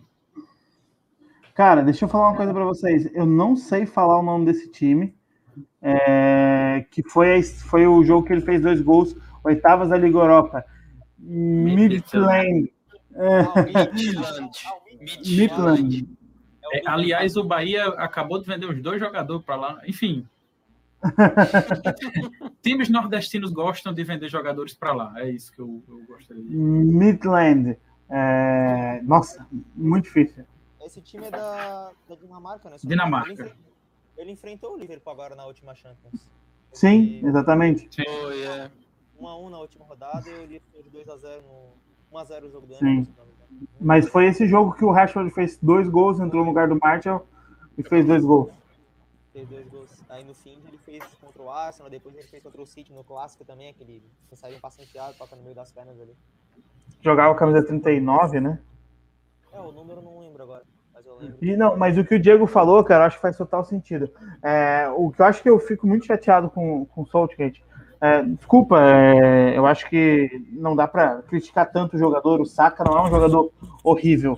Mas quando você não, tem longe disso. Quando você tem Glitch, quando você tem Sancho, quando você tem Rashford, quando você tem Anderson, quando você tem é, muitos jogadores bons, você me entra no segundo tempo com Saka para mudar o jogo, para ter velocidade, acho que para mim não dá, né? Nossa, fiquei muito bravo com isso. Uhum, uhum. A escalação inicial é, com, com, com o Tripper não foi horrível, porque o Tripper deu assistência para o gol do, do Shaw, né? E fez três jogadas por lá. Mas eu, ali, quando eu tivesse tirado o Tripper, eu teria colocado o Sterling para a ponta direita, entrado com o Rashford na esquerda, ou tirado até mais um jogador de meio e colocado Rashford e Sancho. É, dava para fazer muitas opções. Tinha, tinha, tinha o, muita jogo, o estilo de jogo da Inglaterra hoje foi criminoso. O Kane, o que o Kane fez hoje? A bola não chegou. Não chegou, Foi, não foi chegou. criminoso. Eu fico muito bravo, não é porque a Inglaterra perdeu, eu tava torcendo. Eu queria ver um grande jogo e foi lamentável. O segundo O- tempo foi muito fraco. O tanto que no começo do jogo, o, a gente viu o Harry Kane no meio do campo, tanto que o gol da, da Inglaterra, ele surgiu com o Harry Kane buscando a bola na meia esquerda do campo. Sim. Ele pega a bola na meia esquerda, trabalha ali, gira, inverte, para no tripper, cruzamento. O- No começo do jogo a gente viu o Harry Kane buscando o jogo, nem parece que é um cara de referência na frente, o cara tava ali na, na meiuca ali buscando o jogo. É... Cara, e, e pra mim, tipo, uma, na- nada explica o, o Jadon Sancho e o e o, o Sancho e o Rashford no banco, né, da Inglaterra. Nada explica isso a, a Eurocopa inteira ali. Mas o, o que me deixou mais decepcionado, talvez, não surpreso, só decepcionado mesmo, a gente sabia que o Southgate não ia escalar o Jack Grealish titular, né? Mas é, foi o cara ali do daquele meio campo mais talentoso da seleção inglesa, que são esses três, né, Rashford, Sancho, Grealish, foi o cara dos três que teve mais tempo na, durante a Eurocopa, e é o cara que sempre que entrou fez grandes atuações, acho que com, contra a Sim. Itália, contra a Itália não, contra a Alemanha, desculpa. Ele entrou e foi muito decisivo. Decisivo. Demais. Os, os dois gols passaram pelo pé dele, né? Ele e o Luke Shaw, né? O Luke Shaw também é outro nome que a gente vai citar daqui a pouco, fez uma ótima Eurocopa, mas nada pra mim explica o Grealish como sendo um dos mais talentosos do meio e não ter tido não ter tido a oportunidade de ser titular na final. Eu acho que faria muita diferença, tanto que quando ele entrou a Inglaterra realmente melhorou no jogo. Que é o cara É. que Sim, é- quando ele entrou, até o Galvão, eu tava vendo na Globo, até o Galvão ali, que eles não assistem muito futebol internacional, né? Até ele falou, como é que esse cara fica no banco? Ele falou isso e eu fiquei assim, Ô, Arnaldo, como é que esse cara fica no banco? é, um cara que não assiste, ele vê isso, imagina a gente que assiste, quanto que a gente fica puto com o É, negócio desse. exatamente. Aliás, Sassuolo é muito grande, cara. Muito gigante. Ah, mas assim, eu preciso defender o Júnior dessa, né? É, eu acho que ele quis dizer que é um, um time grande na Itália, não o melhor time da Itália, não que tá na primeira prateleira, mas não. Botafogo é time grande no Brasil, né? É, é Não. mesmo nível. Aí, a gente tá falando de Itália, amigo. Vamos focar na parte italiana. É, mas assim, É, os vamos lá. são grandes pela sua história. O, o Bahia, o Bahia é um time grande no Brasil, não? No Nordeste, é. Tem... Ah, mas tem, Não, dois, mas tem dois campeonatos brasileiros, né? Faz tempo, mas tem. ok, o, o Vitória é um time grande, o Sport é um time grande. O esporte perdeu, foi? Não, não. Pois é, não, não é um time grande. Mas quando tu, mas, mas aí se o Sport não é um time grande, o que que o, é, sei lá, o 13 é, da Paraíba é? Um time competitivo no Nordeste. Não, eu acho que assim, o esporte, dentro de tudo, é um time grande. É a mesma coisa. O Sassuolo é um time grande na Itália, não um time grande em títulos, não um time grande, mas é um time que tem é, uma certa O representatividade. Forest é o time grande. O... É Já foi, né? que o Júnior tentou, diz- tentou dizer, talvez, que eu entendi, é que ele começou a citar um, clubes que estavam em ascensão ali na. Isso. Exatamente. Aí- Pronto, aí em ele- ascensão. Ele citou a Atalanta, que, que, a gente, que já vem fazendo umas últimas duas, Pronto. três temporadas ótimas ali. Aí citou o Sassuolo, acho que talvez por causa do Berardi ali, que É, ele deu exemplo, né? É, ele deu Tem, exemplo. tem o Berardi, o Locatelli. Isso, exatamente, mas é, ele não quis dizer que a- o Sassuolo é um time gigante, tá brigando. Mas olha só, faz um exercício, faz um exercício comigo, Fernando. Se tu virasse jogador de futebol, aí tu jogasse aqui no Atlético Tubarão, e aí do nada tu fosse jogar no esporte da vida, tu não é fato que jogou em time grande? Ah, iria?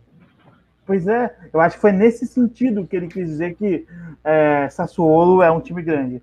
É, e tanto que vem fazendo dois campeonatos bons. Não dá para levar o pé da letra, não é o maior time da Itália, nem está na segunda prateleira. falar mais pelo lado de desenvolvimento que o clube mudou no- no- na última temporada, enfim, todo mundo, pra quem acompanha, para quem acompanha sabe que o, o Sassuolo fez uma ótima temporada e o estilo de jogo deles ali, não, não vou dizer revolucionou, né, mas é muito interessante de ver um time que joga pra frente no, no futebol italiano, né, é meio raro de ter, pelo menos Não. nos últimos 10 anos. Pega, É, pega, os mas- últimos, pega os últimos 10 anos aí, por exemplo, é meio difícil a gente ver um time que joga igual o Sassuolo ali, tipo, a a Atalanta faz isso agora, Sassuolo faz, É. tem outros times que estão É, fazendo. Essa temporada, a Liga Italiana, a Série A, foi, é, Foi foi a melhor, acho que, temporada aqui. A melhor, a melhor liga europeia, é, inclusive foi até melhor que a liga é, inglesa essa temporada. Eu vi muitos jogos da liga da liga italiana, inclusive eu e o Fernando tava até fazendo algumas estatísticas, né? Uma vez a gente ia fazer umas apostas no jogo da Atalanta. torcedores de estatística aí. Não, não, mas era só para questão de aposta mesmo. E aí a gente tá vendo, meu, quando que quando que foi o último jogo que a Atalanta não fez um gol, que foi 0 a 0 Teve um jogo, dois jogos no campeonato que foi 0 a 0 Aham. É, então é, é bizarro. Só que não foi só a Atalanta, era direto na Liga Italiana, 3 a 3 3 a 2 4 a 1 5 a 2 E foi, foi uma temporada de muitos gols. Foi uma temporada que, graças a Deus, o Juventus não foi campeão. É, o Milan começou muito bem. Mas, enfim, é, falando do Sassuolo, né? é, acho que é- foi só uma polêmica que foi criada. Mas eu queria voltar para o assunto principal, que é a Inglaterra, que, para mim, por mais que eu, eu vi a Itália melhor, jogando melhor, é, ao longo da competição, mas eu acho que o jogo ele começou e se desenhou 100% para a Inglaterra. É, a Inglaterra tinha faca e queijo na mão para matar aquele jogo. Poderia ter se defendido melhor, poderia ter dominado o meio-campo no segundo tempo e não fez. Não fez porque se abdicou. Não fez porque tem um técnico ruim.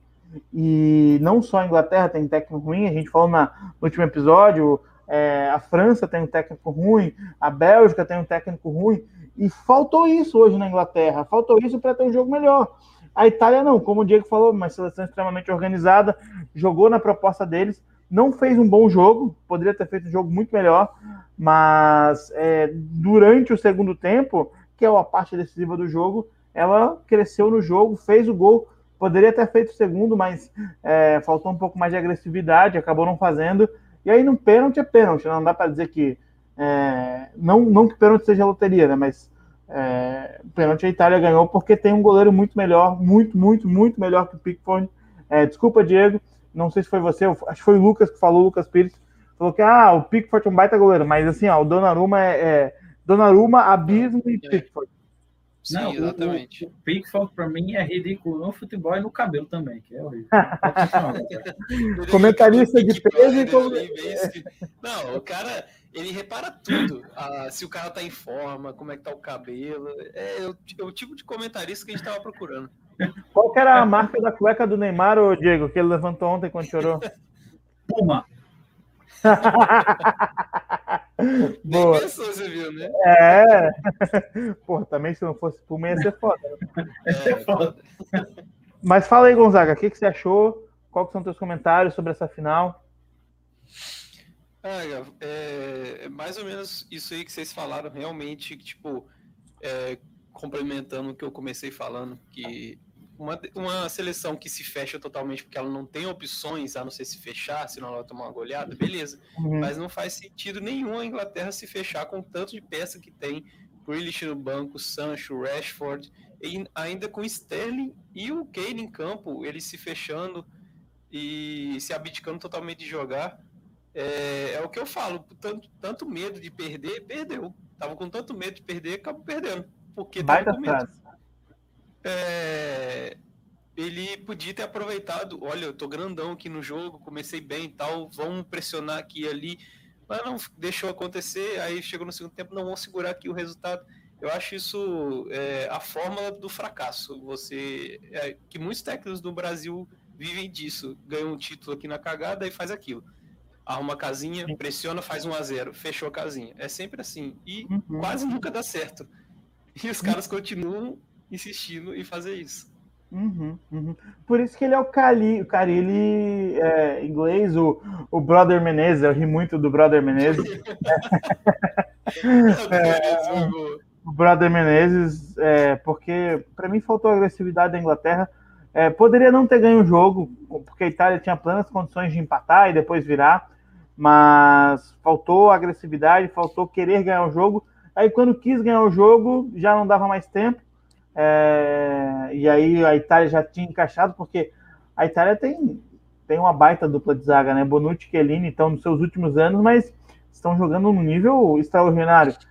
E a Itália tem muita raça, né? Então, depois que empatou, é. não tomava mais gol, não tomava mais gol. Ô, João, Cara, como, sempre a, a, Inglaterra, a Inglaterra, não, desculpa, o Southgate demorou para mexer, né? Tu citou agora há pouco. Demais. Quando eles, quando eles decidiram tentar ganhar o jogo novamente, quando a Itália melhorou, empatou, já era, já é tarde, né? Tipo, ele demorou, demorou de novo, né? Demorou para colocar Grealish, que já não deveria ter sido reserva, demorou para colocar Sancho, Rashford. Talvez não devesse ter colocado dois caras frios ali para bater pênalti, né? Então...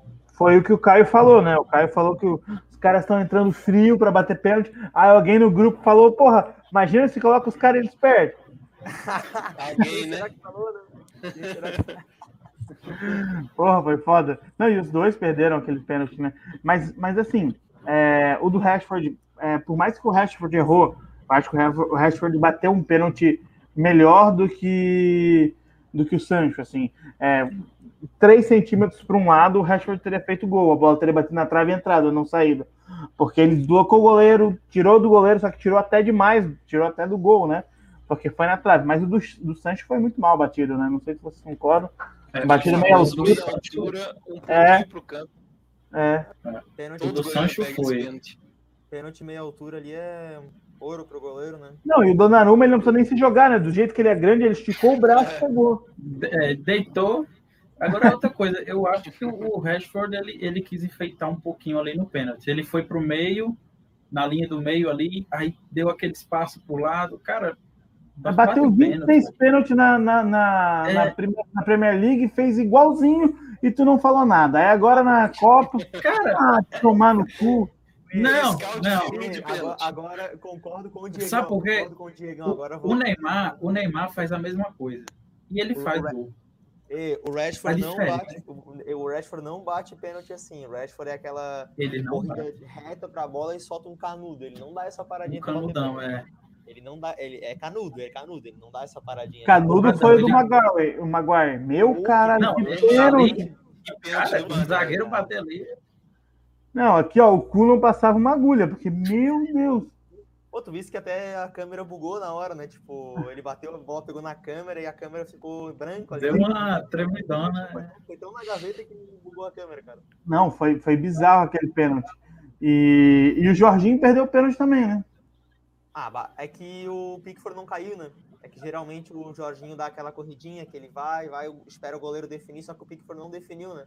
Na real, ele definiu ficar no meio, né? Esperou a cobrança, porque sabe que a cobrança do Jorginho vem mais, vem mais fraca e colocada, e, e como ele não foi na do Jorginho, deve, ele deve ter estudado muito essa porra aí, deve ter visto muito vídeo do Jorginho batendo pênalti. Deve, deve ter visto. Deve ter, deve ter revisto muito o vídeo do Alisson pegando pênalti do Jorginho. É. Pô, mas aí eu acho que ali brilhou a estrela, a estrela do Donnarumma. É, e eu acho que o Pickford não fez uma Copa ruim, o Pickford não, não fez um jogo ruim, ele, ele fez uma defesa é, no gol do próprio Bonucci, a defesa que ele faz é impressionante. É, que ele pega aqui devagarzinho e sobra para o Bonucci. Se a zaga tivesse atento, não teria deixado tomar gol. Mas não fez uma Copa ruim, foi, foi ok. Mas nos pênaltis o Donnarumma brilhou, e, mas também foram dois pênaltis muito, muito mal batidos, o, tanto do Sancho quanto do Saka. É, fraco, meia altura, os dois foram iguais que o Donnarumma, Donnarumma pegou. Sim, exatamente. Uhum. E, gente, é, eu acho que a gente vinha falando no outro podcast, né? A Itália é o time mais organizado, 856 jogos sem perder já seguidos. É um time bem treinado, é, é um time que talvez não queria que a Itália ganhasse, porque a Itália é, ganha força para vir para a Copa do Mundo. Mas, assim, por fim, eu, eu, eu, gosto da Itália. E aí a gente pega os últimos 10 anos da Itália: eliminado na primeira fase em 2010, eliminado na primeira fase em 2014. Por mais que tenha sido finalista da Euro em 2012, é, fez uma. É, não foi bem é, na Copa do Mundo de 10 e de 14, fora da Copa de 2018. E no fim das contas é bom ver a Itália sendo campeã novamente, é, mas espero que eles fiquem, que eles percam os próximos jogos deles, porque senão eles vão vir com muita moral na Copa. E querendo ou não, a seleção hoje mais preparada para a Copa é, é a Itália. Agora fica definitivamente com moral, com qualidade de futebol jogado. Não é a melhor seleção, mas a seleção que entra com mais moral, com certeza na Copa do Mundo, se ela começasse hoje. Mas a gente tem um ano pela frente e muita coisa pode mudar, né? É, o... a Itália realmente eu acho que é, que é, uma, de, é uma das seleções mais organizadas. Eu já acho que vem como favorita, já vem com. Eu acho que ter esse bônus de ter ganhado uma competição tão importante, ter tirado um peso e tanto tempo sem título, desde 2006 ali foi o último título deles, foi uma Copa do Mundo, mas eu acho que não só o período sem título, essa seca, mas também por essas campanhas que, tu, que o João citou aí, né, que foi eliminado em duas fases de grupo na, Copas do Mundo de maneira seguinte, né? A Copa de 2010 eles tinham atual, eles tinham sido campeões em 2006, cheguei em 2010 ali eliminados nos grupos, 2014 pegam um grupo com Inglaterra e Uruguai são eliminados também, Costa Rica que passou deles, enfim, uma sequência aí muito fraca de, de campanhas da, da, da, Itália, até mesmo a Eurocopa de 2012, João. Não tinha, tu citou ali, mas não fez uma boa Eurocopa, eu lembro bem daquela seleção. Tinha Pirlo, Balotelli naquela seleção também, o de Natali, enfim, teve, teve um, alguns auges ali na, naquela competição, na semifinal fez uma partida muito boa contra a Alemanha, mas no geral não fez. Jogou uma... quatro da, da Espanha na final?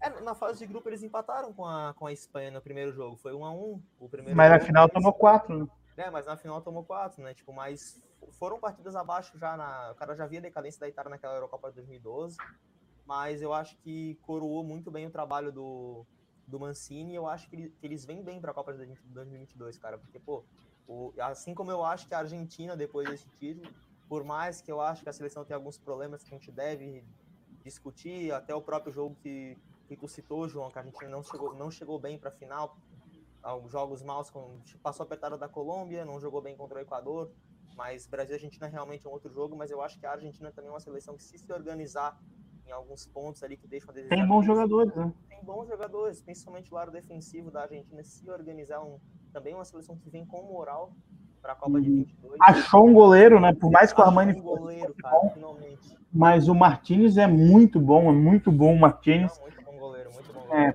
precisa de mais um zagueiro. É, tem um lateral bom, que por mais que o Tagliafico não foi titular, eu acho que ele é um baita lateral. É, precisa achar uma dupla de zaga confiável. Mas do meio para frente, cara, é um ah, time. Do meio, do meio, do meio para frente não tem nem o que falar, né? Mas realmente. Tem o Messi, né? É, tem, tem do meio para frente, tem muita qualidade, tem o Messi, né? Tem Di Maria, Lautaro Martinez ali, que. Agüero, que não jogou. Cara, então, tipo. É, é, só, é só o sistema defensivo que não é de hoje, que é um problema da Argentina, né? Até se a gente for ver os outros jogos, acho que principalmente contra o Equador, é onde a gente entra naquele naquela discussão de analista de placar, analista de estatísticas, porque contra o Equador. Foi três. Contra o Equador foi 3 a 0 mas se tu assistir o jogo, tu vê que foram, foram dois gols no final, genialidade do Messi, uma assistência, um gol de falta, mas o Equador teve, antes do, do segundo gol da Argentina, teve no mínimo quatro chances claras de gol ali.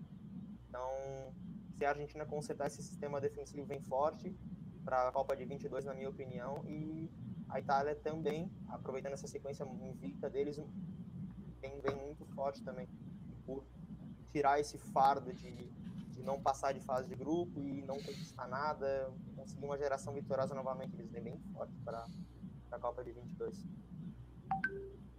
É, e bem, bem forte mesmo, e eu acho que é a seleção mais organizada no momento e mais pronta, né? Dificilmente a gente vai ver alguma alteração no time da Itália para a Copa. É, vai ser esse o time, né? É, a não ser que tenha alguma lesão. Aí nas outras seleções tem bastante time aberto, né? O próprio Brasil tem posições abertas, por mais que eu acho que o Brasil tem uma base sólida, bem estruturada, é, vai melhorar ao longo da jornada ainda e tem algumas peças para tomar decisão. Enfim, Diego, é, Luizão, mais algum comentário sobre a Eurocopa? Fala aí, gente. É, senão eu e o Fernando a gente monopoliza o microfone aqui, vocês ficam quietinhos. Só tem nós no podcast. É, eu acho que a, a, o negócio que eu reparei nessa Eurocopa é que as seleções grandes, as maiores, que quando ela joga com a seleção menor, que teria que ter o protagonismo do jogo, elas têm muita dificuldade em ditar o ritmo do jogo. E eu sempre via isso e falava, pô, o Brasil pelo menos está bem nisso, que quando ele joga uma seleção menor, ele consegue se destacar e mandar no jogo e acabar ganhando. Diferente do essa... jogo, né? Jogou contra uma seleção pequena é. e não conseguiu mandar no Exatamente. jogo. Exatamente. É, com exceção desse último jogo. E que até a gente estava comentando, né, no, no, último, no primeiro episódio, que entre Itália e Brasil, quem estava mais pronto. E realmente hoje a gente viu quem estava mais pronto, que é a Itália, porque o Brasil ainda tem esses ajustes aí. Mas é, é, é isso. Diegão, fala aí para a gente finalizar o assunto Eurocopa. Cara, então, eu é, sobre estar tá mais pronto, realmente, tipo, para mim, eu fico meio que dividido, porque eu pensei realmente que a Itália ia ter um pouco mais de facilidade contra a Inglaterra. Eu não sei, eu, talvez pela organização, pela teimosia do Southgate, mas eu, eu realmente pensei que a, a Itália ia ter um pouquinho mais facilidade para passar da Inglaterra, o que não foi isso, e, enfim, tomara que a Argentina não ache o zagueiro. É, tomara que continue tudo assim. Tomara que continue tudo assim. É, para que é, só, só a gente seja uma seleção, digamos, desfalcada, porque, como a gente sabe, o Tite dividiu né, os jogadores com o Jardim aí para o Olímpico, e é isso. Uhum. Não, gente, eu acho que é, acho que foi muito legal essas últimas semanas de Eurocopa e Copa América, é, mas confesso para vocês que estou mega ansioso para voltar aos campeonatos europeus. É, faz uma falta do caramba. Mas... É... semana parece que tá morto. Uhum, uhum, uhum, parece que tá morto. E tô com uma saudade muito grande. Mas, para a gente ir para o último tema que a gente tinha conversado antes, quero entrar num assunto polêmico, né? É... Demissão do Sênio. A é, diretoria do Flamengo. A diretoria do Flamengo, é, ela realmente ela teve um ápice, foi uma diretoria organizada e boa, ou foi só o Jorge Jesus que fez o time parecer que era organizado. Injusta causa. Injustíssima causa. Eu acho que o Centro deveria ter tido mais, mais tempo de trabalho, certo? Eu acho, na minha humilde opinião. Um Mas você está falando como botafoguense ou você está falando como, como botafoguense? Não, não. Agora, sem, sem brincadeira, cara. É, é, bicho, fica mais que na cara que o problema não é o time, é o Ceni. Que o Ceni já passou pelo Cruzeiro, teve um, um negócio muito conturbado, foi muito esquisito muito tudo, e agora pelo Flamengo a mesma coisa, ninguém gosta dele. Então o problema é o Ceni, cara. Ou, ou seja, o Ceni só se dá bem com São Paulo e o Fortaleza, acabou. É isso. É, vamos ver é. se vai para outro time e a gente descobre outro time lá que ele vai é, se dar enfim. bem. Mas realmente é o que o João estava falando. A diretoria do Flamengo é amadorismo atrás de amadorismo. Deram a sorte porque eu, eu primeiro escolheram o Abel, aí deu, deu no que deu. E o Jorge Jesus, eles nem queriam, mas aí foi indicação, eu acho que só o Pelaipe que quis e ficou insistindo. E foi a cartada da sorte, aí encheu a bola dos caras, principalmente do Marcos Braz, ficou naquele negócio lá de ah, Marcos Braz, curte meu tweet, não sei o que, aquela putaria lá no, no, no Twitter. E os caras enchiam a bola, ficavam idolatrando o dirigente, aí veio Domenech, foi um desastre. Aí veio o Sene, já estavam mostrando sinais de que ia dar merda no final do Brasileirão, mas aí conseguiram ajustar ali. Foi, foi sorte o título também do, do Flamengo no Brasileirão. E agora o Renato Gaúcho, que para mim só mostra mesmo que essa diretoria é, deu sorte com Jesus. Olha, eu. Pode falar, Fernando, pode falar. É, cara, o, assim, o, muito discutível algumas decisões do, do Rogério Senni, acho que agora para o final da passagem dele, né? Principalmente o Michael, é, fez, pô, fez, fez o gol hoje, ele definiu pra gente, mas o, a insistência que ele tem com o Michael no, no Flamengo, ninguém entendia, porque o cara, um cara que tá no Flamengo não rende. Mas tem pontos positivos que, que ele deixa, na minha opinião. Eu acho que o principal deles é o João Gomes, que pra mim, tipo, João Gomes, se não me engano, ele foi lançado com o Domené Torrente ainda. Ele fez a estreia dele contra o Junior Barranquilla na Libertadores. Ele jogou acho que um ou dois jogos sob o comando do Domenech Torrente. Mas o Rogério Ceni foi o cara que deixou o João Gomes jogar. E para mim, acho que é um, um dos principais pontos positivos do Flamengo é, o, é dar tempo de jogo para o João Gomes, que para mim é um, é um ótimo volante ali, tem uma ótima distribuição de jogo. É jovem ainda, vai amadurecer, vai evoluir com certeza. Mas, cara, o, eu, uma coisa que, eu, que, a, gente, como torcedor, acho que é, é, muito difícil de entender, até por, por falta de acessibilidade de informações, é o, é o extracampo de maneira geral, né, cara? Como que funciona esse extracampo, esse vestiário? Se o Ceni tem ou não o vestiário na mão dele. E tá, é, como, é como o Diego citou, né? Que aconteceu no trabalho antigo do Rogério Ceni no Cruzeiro, que é um cara que, que parece que não, com exceção do Fortaleza, é claro, é um cara que parece que não tem o vestiário na mão. Um time que foi, acabou de ser campeão brasileiro, recente campeão brasileiro, campeão da Supercopa. É, fez, fez algumas boas atuações que a gente pode, que a gente até consegue relembrar algumas boas atuações do Flamengo, acho que o Palmeiras na final fez uma boa atuação. Só que o que ferra é o extracampo, né, cara? Eu acho que é uma coisa meio difícil da gente tentar trabalhar uma opinião em cima disso, porque é uma coisa com que a gente tem pouco acesso à informação, né? Mas é, acho, que eu, acho, que o principal do trabalho do Rogério talvez seja o extracampo, né? Ó, mas assim, eu acho que o extracampo ele é, ele é 100% influenciado pelo que está acontecendo na mídia. É, porque, cara, a, a Michelle, ela. Michelle, minha esposa, ela até brinca. Caramba, ainda estão falando do Senna, não superaram Jesus, porque todo o programa esportivo era Rogério Senna se firma ou não se firma. Era a pauta era sempre levantada. O cara ganhou tudo que disputou pelo Flamengo. Gente, lembra o time do Flamengo com o Domi? Eu acho que o Domi não deveria ter sido demitido, tinha que ter dado mais tempo. Mas assim, o time mudou bastante quando entrou o Rogério. E o, o Rogério só foi campeão porque teve um aproveitamento de 75%, 70% no Brasileirão quando assumiu o time.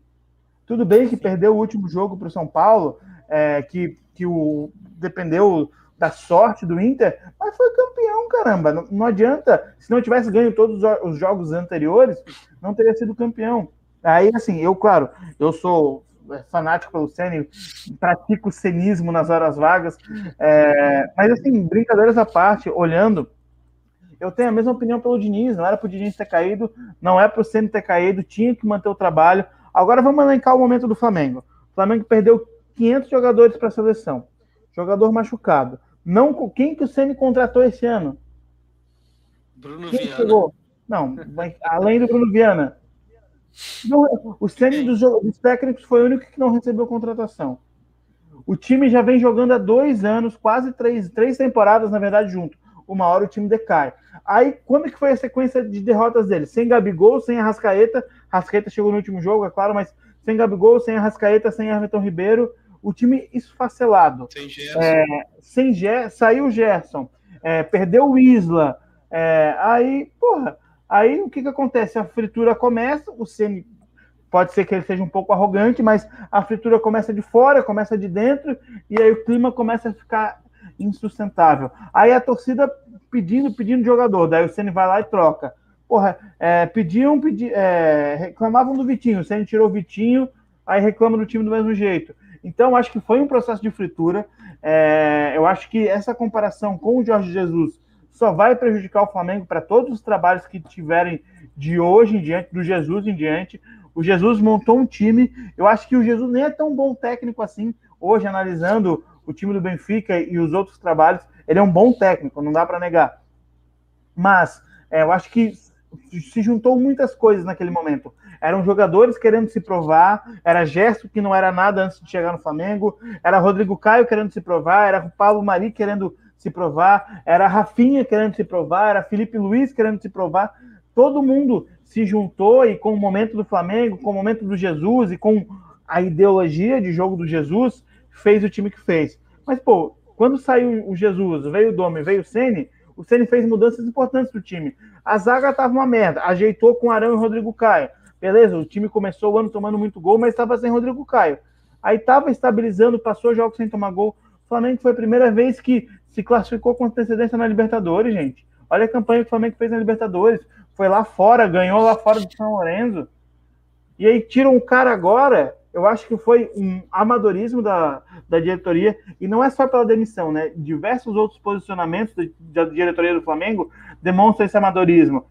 Essa quantidade de comentários sobre ter que voltar público para o futebol é, é, bizarro, é bizarro. O Rodolfo Antin tá, tá, tá viajando, assim, é, mas eu acho que a, a demissão foi errada, é, foi uma pressão muito grande dos dirigentes, é muita gente querendo ser maior que o Flamengo lá dentro, e tudo aquilo que eu falava que torci para o Flamengo em 2019 pela organização é balela. A organização veio por um período de trabalho do Jesus, porque bem que o Fernando lembrou, começou com o Abel, o Abel fraco, e aí veio Jesus e revolucionou o time. E aí depois, cara, só cagada atrás de cagada. Erraram tudo de 2020 para cá.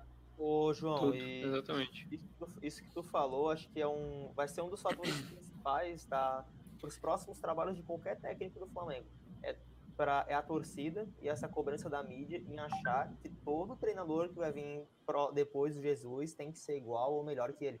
Cara, é, é muito difícil no futebol brasileiro a gente ter o, a gente ter aquele uh, o desempenho que o Jesus teve no Flamengo. Né? Tipo, é, um, é um caso muito à parte a gente não, não, viu, um, não viu um domínio tão grande de um time, cara, sabe? Tipo, desde o. Um domínio de um time jogando tão bem desde o São, São Paulo, tricampeão. O João vai lembrar, São Paulo, tricampeão 2006, 7, 8. É um time que jogava redondo. Corinthians 2017. Corinthians 17 também, tipo, enfim, cara. É, isso, Cruzeiro 13, 14. Mas aí, mas aí eu vou te, vou te falar uma coisa, Renan, desculpa te cortar, mas olha só.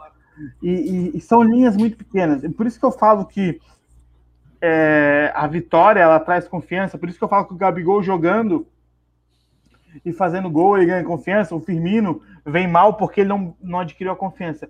Se o Flamengo fosse eliminado por Emelec ano passado é, nos pênaltis, o que teria acontecido, cara? Né? É, é, um pequeno detalhe. Exatamente, mudaria o rumo da temporada ali do. Ano passado não, 2019, né? Perdão. Se perdesse nos pênaltis lá pro, na verdade, a partida de ida já prejudicou bastante. Todo mundo já queria matar o Jesus depois do jogo de ida, né? Acho que uhum. pouca, pouca, pouca, gente que. Acho que o Gonzaga, que é flamenguista, também vai lembrar, mas todo mundo já tava meio que querendo a cabeça do Jesus. Tipo, pô, trouxeram o Portuga aí, pô, tomou três do Bahia, aí perdeu do Emelec já na sequência. Teve um começo ali, empatou com o Atlético Paranaense, foi eliminado da Copa do Brasil, quatro jogos ali muito conturbado. Que, Sim, é, eu, não, eu não queria fora Jesus, eu, eu, sou a favor do tempo, mas realmente eu fiquei bem puto com algumas escolhas dele claro, no início. Claro. E, mas o... Rafinha de meia no, no jogo do Gomelec, é, Rafinha de meia, o Rodinei de lateral. Ele botou o Rafinha de meia contra o Emelec, né? Isso todo mundo lembra ali no comecinho do trabalho. Mas, cara, o... voltando para o Rogério Senni, é... além de, claro, tem que tem que ter tempo ali pro mais tempo pro Rogério Ceni também acho que a demissão foi muito equivocada, mas pouca gente lembra ali do o João, o João próprio falou do desempenho de 40% superior que o Flamengo teve com o Rogério Ceni. Cara, o Flamengo teve muitas ótimas atuações com o Rogério Ceni no final do campeonato. Para mim fez uma ótima partida contra o Internacional. Eu lembro do jogo contra o Bragantino que foi 1 a 1. O Flamengo podia ter assumido a liderança se o como o Inter perdeu do esporte, o Flamengo podia ter assumido a liderança ali no final do campeonato para depender só dele pelo título, não ficar naquela enrolação com com o Internacional na última rodada, enfim. É, fez uma boa partida em Bragança Paulista lá, fez uma boa partida contra o Palmeiras lá em Brasília, que ganhou 2x0. Sim, eu ia falar, o 2x0 contra o Palmeiras foi. Ele anulou totalmente o sistema do Palmeiras. Perfeito, perfeito o jogo contra o Palmeiras, aquele 2x0. Enfim, foi, é um conjunto de ótimas atuações que o Rogério teve no ano passado. Só que como a torcida tem essa, essa síndrome de Jorge Jesus, eles esperam que o Flamengo passe os anos, vai ser tudo como foi aquele ano de 2019, só que, só que não vai ser. O time vai ter altos e baixos. Só que a torcida se acostumou com um time que perdeu quatro jogos em um ano. Então, tipo. É, é bizarro. É, é, é, bizarro, é, é, totalmente errado e equivocado. É muito, é muito semelhante com a saída do Rogério Senna de São Paulo, né? Então, quando, quando o Rogério se aposenta e todo mundo que veio a, a seguir tinham que se provar muito mais além do futebol. É, e claro, o Jean, o Renan e o Denis e o Sidão foram os quatro que jogaram. É, eles não, nenhum, nenhum deles teve é, porte suficiente, mas a pressão era tão grande que qualquer erro que eles tinham é, é, sem contar o Sidão, que para mim era o pior de todos, eu gostava, eu preferia o Denis do que o Sidão, mas qualquer erro do Denis era, era bizarramente criticado, sendo que se ele tivesse confiança, ele poderia ter continuado no São Paulo. Tanto que ele foi para o Gil Vicente, depois foi para Figueira, foi para o Gil Vicente, e hoje está na Europa, se mantendo na Europa, acabou de mudar de time, foi para a Turquia, se eu não me engano, é, mas ele era um bom goleiro, assim, a, a, se você leva ao fundo da letra. E só que a comparação era com o Rogério Ceni. E para o Thiago Volpe, até hoje o Thiago Volpe é contestado, sendo que o Thiago, Thiago Volpe é, o São Paulo aí em um monte de jogos. E até hoje o Thiago Volpe é contestado por quê? Por causa da sombra do Ceni que foi o Ceni. E eu acho que está acontecendo isso hoje com o Flamengo. Isso é muito ruim, porque não dá tranquilidade para o técnico, não dá tranquilidade para a própria torcida, porque você está sempre esperando algo mais. E, gente, não dá para ganhar todos os jogos. E vão ser momentos atípicos que vai perder quatro jogos no ano, que foi o que aconteceu. Todos os jogos que ganhar vai ser um show, né? Vai ser uma goleada, vai dominar totalmente. É, mas assim, vai jogar mal vai ganhar.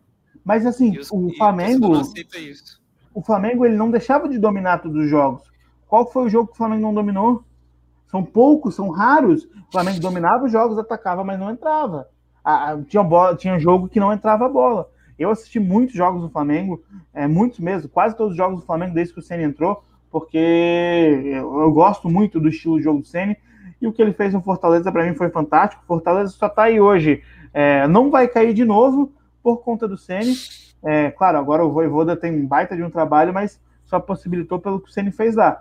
E, e aí, é, no futebol, a briga de ego é muito grande. O Rogério Senna não tem um ego, não tem um ego baixo, tem um ego alto, e ele gosta do jeito dele, e aí tem que entender tudo que é verdade, que não é verdade. Nicola soltou aí que é, o, a, o staff do Sene tinha implementado lá um, um, umas coisas que numa matéria que o Rafa, que o Kahneman e o e outro zagueiro do Grêmio faziam parte do time do esporte para tentar desqualificar o departamento de scout. Daí teve o, o áudio vazado lá daquele cara. Então tem muita coisa que a gente não tem acesso. É... Oi? o Nicola falou, eu discordo. É. foda, o Nicola é foda. Exatamente. Mas, enfim, eu acho que o Flamengo tá indo para um caminho errado. É, não sei se o Renato Gaúcho vai dar jeito, às vezes pode dar jeito, é, mas eu não traria o Renato Gaúcho, mas talvez também não tenha um nome é, para trazer, ou o Barbieri fosse a melhor opção, mas o Renato Gaúcho o próprio, o próprio Barbieri, quando ele foi demitido, demitido. do Flamengo, também foi um cara que eu não gostei que tivesse demitido. Tipo, no, momento, talvez faltasse ele um pouco de amadurecimento dele, né? Que era o, os primeiros trabalhos. Não lembro se foi o primeiro ou um dos primeiros trabalhos dele. Era o primeiro. Era o primeiro, né? Ele foi efetivado no Flamengo, né? Isso, foi o primeiro trabalho dele como treinador. E, cara, ele, ele achava algumas soluções para o elenco limitado que o Flamengo tinha na época, que, enfim, é, hoje a gente está vendo toda a qualidade do trabalho dele no Bragantino, né? Muita gente tem uhum. qualidade no Bragantino que ele faz o time jogar. E sobre o, uhum. o, Renato, o Renato Gaúcho, eu tenho. O único receio que eu tenho com o Renato Gaúcho, que a gente via muito no Grêmio, que ele é um treinador que, talvez pelo elenco do Grêmio ser um pouco mais enxuto, né? Enfim, é, ele se focava muito em uma competição. Pô, a gente via sempre o Grêmio, o Grêmio abre aspas, copeiro. O Grêmio precisa brigar pela Copa do Brasil, Libertadores. Brasileirão, sempre o Grêmio deixava de canto, a gente nunca viu o Grêmio engrenar no campeonato. Até todo ano todo mundo fala, pô, o Grêmio chegar como favorito, como favorito. E não, e não, não ia para linha de frente do campeonato, sempre ficava naquele vai, não vai. Parecia um coadjuvante, mesmo quando estava em segundo, terceiro, parecia coadjuvante do campeonato. E eu tenho um pouco de receio que o Renato faça isso no Flamengo, apesar do Flamengo ter um elenco ali qualificado para ter um elenco alternativo para jogar várias competições, né? Tem Copa do Brasil, que o Flamengo se classificou, Brasileirão, Libertadores, oitavas de final, tem agora o jogo contra a Defesa e Justiça. Enfim, é, o meu único receio, talvez, com o trabalho do Renato Gaúcho seja esse, porque com o time titular no Grêmio, ele conseguia fazer o time jogar, pelo menos né, ali pro, pro auge dele na passagem no clube, né? Porque ele já começou a ser muito criticado por essa decisão que ele tomava agora no, no final, né, antes da demissão. Sim, que também foi outro erro, foi a demissão do Thiago Nunes, né? Nós vamos falar sobre isso agora, mas é... o, o Grêmio o Inter vem muito mal nas decisões que tomam. Trazer o Filipão de volta, caramba, dá um, dá um outro tema de podcast que a gente pode falar sobre essa troca de, essas trocas de técnico já no início do Brasileirão. E, enfim, acho que o futebol brasileiro, com essas decisões, ele caminha para continuar na mediocridade, né? A gente tem muito talento por aqui, às vezes não é explorado, E a gente tem técnicos bons que poderiam continuar com opção, como o próprio Thiago Nunes. É, eu defendo muito o Diniz é, e continuidade, porque ele teve continuidade em São Paulo, levou São Paulo a disputar dois títulos que não disputava há bastante tempo. É, e são detalhes que fizeram é, aquele time desandado de São Paulo no final do ano, no início desse ano, né? Que foi perdeu, perdeu a classificação para o Grêmio. E aí, se a bola do Luciano ou do Brenner entra, era outro jogo. Lá no primeiro jogo, lá no Sul, não entrou a bola do Brenner, do Luciano, dois gols perdidos. Se entra, mudava toda a história do São Paulo naquela temporada. E aí foi para aquele jogo com o Bragantino, cara, e, e aquele jogo bizarro, um jogo estranho pra caramba que aconteceu dois gols muito rápido, briga do Diniz com o Tietê, enfim. É, também acho que é um cara que deveria continuar, é, por mais que eu seja contente com o Crespo, e já estava puto porque é, estava começando uma pressão desnecessária no Crespo por estar. Tá, tudo bem, não é normal ficar nove jogos sem ganhar no Brasileirão, mas estavam fritando o cara. O cara chegou, fez o time ganhar um título depois de muito tempo, deu padrão de jogo, encontrou opções também estavam criticando o cara. Tem que dar tempo, tem que dar tempo. Eu acho que a maior prova disso é o Klopp no Liverpool, porque é uma outra filosofia e conquistou tudo é, depois de alguns anos é, sem ganhar nada.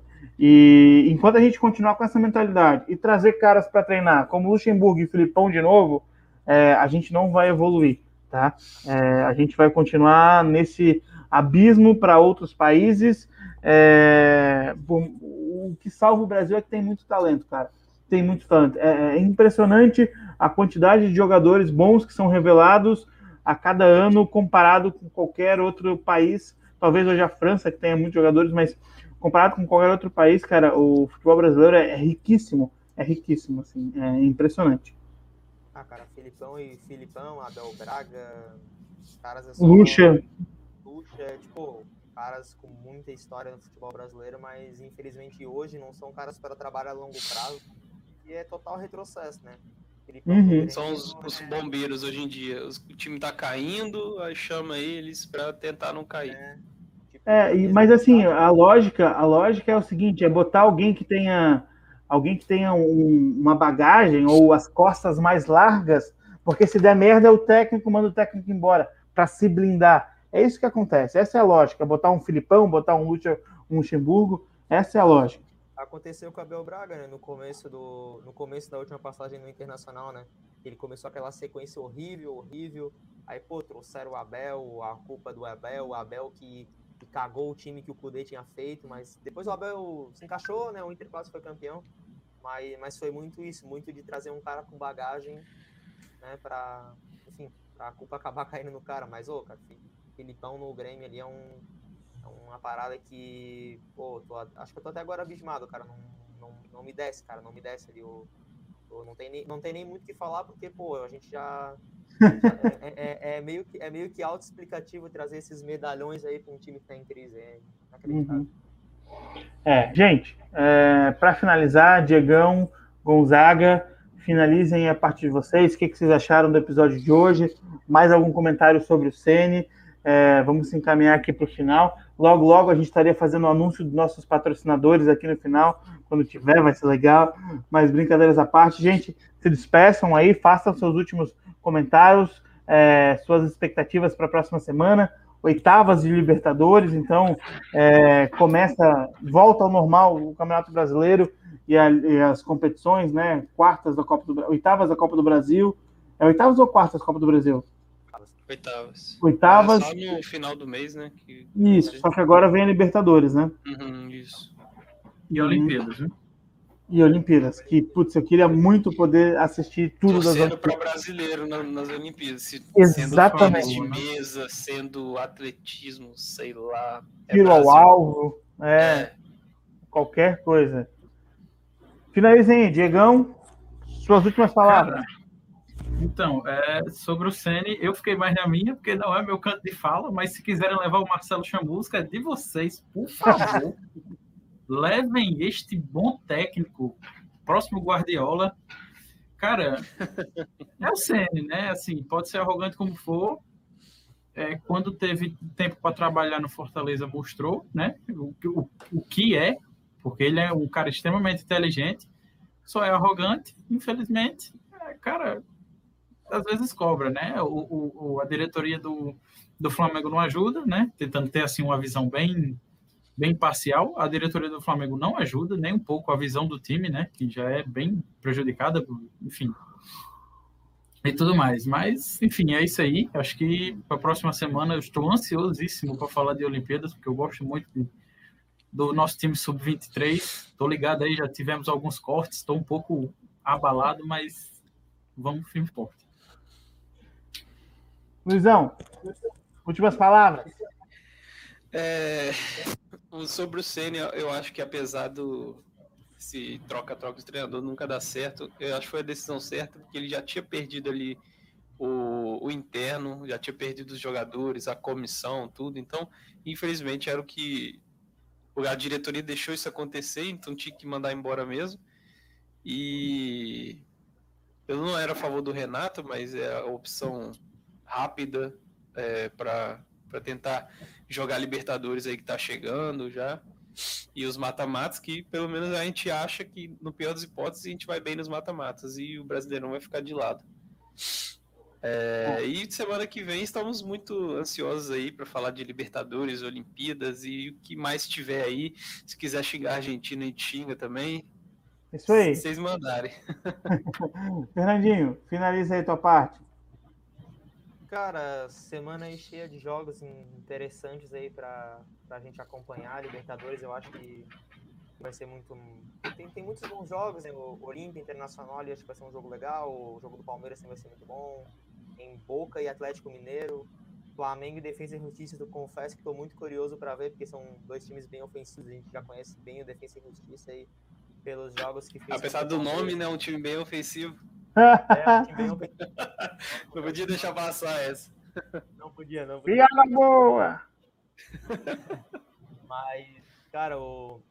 mais feliz aí novamente por estar participando de, de mais um episódio. Acho que foi tão bom quanto o primeiro. Aproveitar para deixar um abraço para uns amigos que acompanharam, o pessoal do grupo, o Lucas, o André, tava geral na live aí. Um abração para todo mundo. Abraço Tamo junto. Tem gente que ficou o tempo todo aí, que eu tava vendo aqui a live, tá 10, 10 11 direto. É, aí, exatamente. Meus é... amigos aí, Eduardo, Gustavo, tava geral assistindo, Guilherme, abração pessoal da, da DBI lá pro grupo. E, cara, obrigado, obrigado para geral aí que, que acompanhou a gente. Estou ansioso aí para a semana que a gente tá fazendo nosso barzinho online de novo aí, que eu acho que é muito produtivo. Aí eu vou poder estar tá bebendo. Eu prometo que eu trago uma cervejinha que vira uma dose aí Rapaz, é, qual que vai ser o que o assunto. A proposta aqui é um bar online. Como é que a gente não tá bebendo, né? Vamos. É, eu, hoje eu não posso beber, nem hoje nem amanhã, que eu tomei a furada da, da Pfizer. Passada. Não consegue beber enquanto é mesmo velho da van? É... Mas, gente, foi. Das mágoas da seleção, por isso que eu não tô tomando Justo, gente, justo. Foi um prazer inenarrável estar com vocês de novo. É, de verdade, estou muito feliz por, por essa brincadeira que a gente está fazendo, por esse bar online e por estar tá realizando um sonho, que é comentar sobre futebol é, com pessoas que teoricamente entendem, menos o Diego, que está aí só pelo sotaque, é, mas está sendo prazeroso bastante estar tá com vocês nesse projeto. É, semana que vem a gente tem Libertadores, semana que vem a gente tem Campeonato Brasileiro. Estou preocupadíssimo com o Palmeiras, que é, de Abel, Abel Ferreira de quase sendo demitido pela sequência de jogos ruins até ganhar todos os jogos aos 45 e se tornar líder do brasileiro. E agora, quando o cara engata três vitórias, quatro vitórias seguidas, é difícil segurar. Então, estou preocupado. O Palmeiras pode ser campeão de novo, é, porque não sei se o Bragantino vai ter força, mas a gente fala isso semana que vem. E ansioso para o jogo de São Paulo contra o Racing. Duas vitórias que dão muita energia, muita confiança. E de verdade, foi um prazer estar com vocês hoje. É, fico muito feliz porque a gente chegou a ter 12 pessoas de pico na nossa live. Caramba, é a primeira live com 12 pessoas. E teve gente. E tem gente que até o final aí, tem seis pessoas até o final com a gente, então estou feliz pra caramba. Gente, próxima vez eu vou botar valeu. no Instagram, no Twitter e tudo. É isso aí, na próxima vez coloca lá. Lembrando que na pré-live aí, quando a gente estava off, eu comentei com o João que tivesse 20 pessoas na live no máximo, 10, 20 pessoas, eu me sentiria famoso. Então, realizei o meu sonho de ser famoso por uma noite Vamos! Valeu, galera. Um abraço. Fechou, valeu. Boa noite, pessoal. Valeu.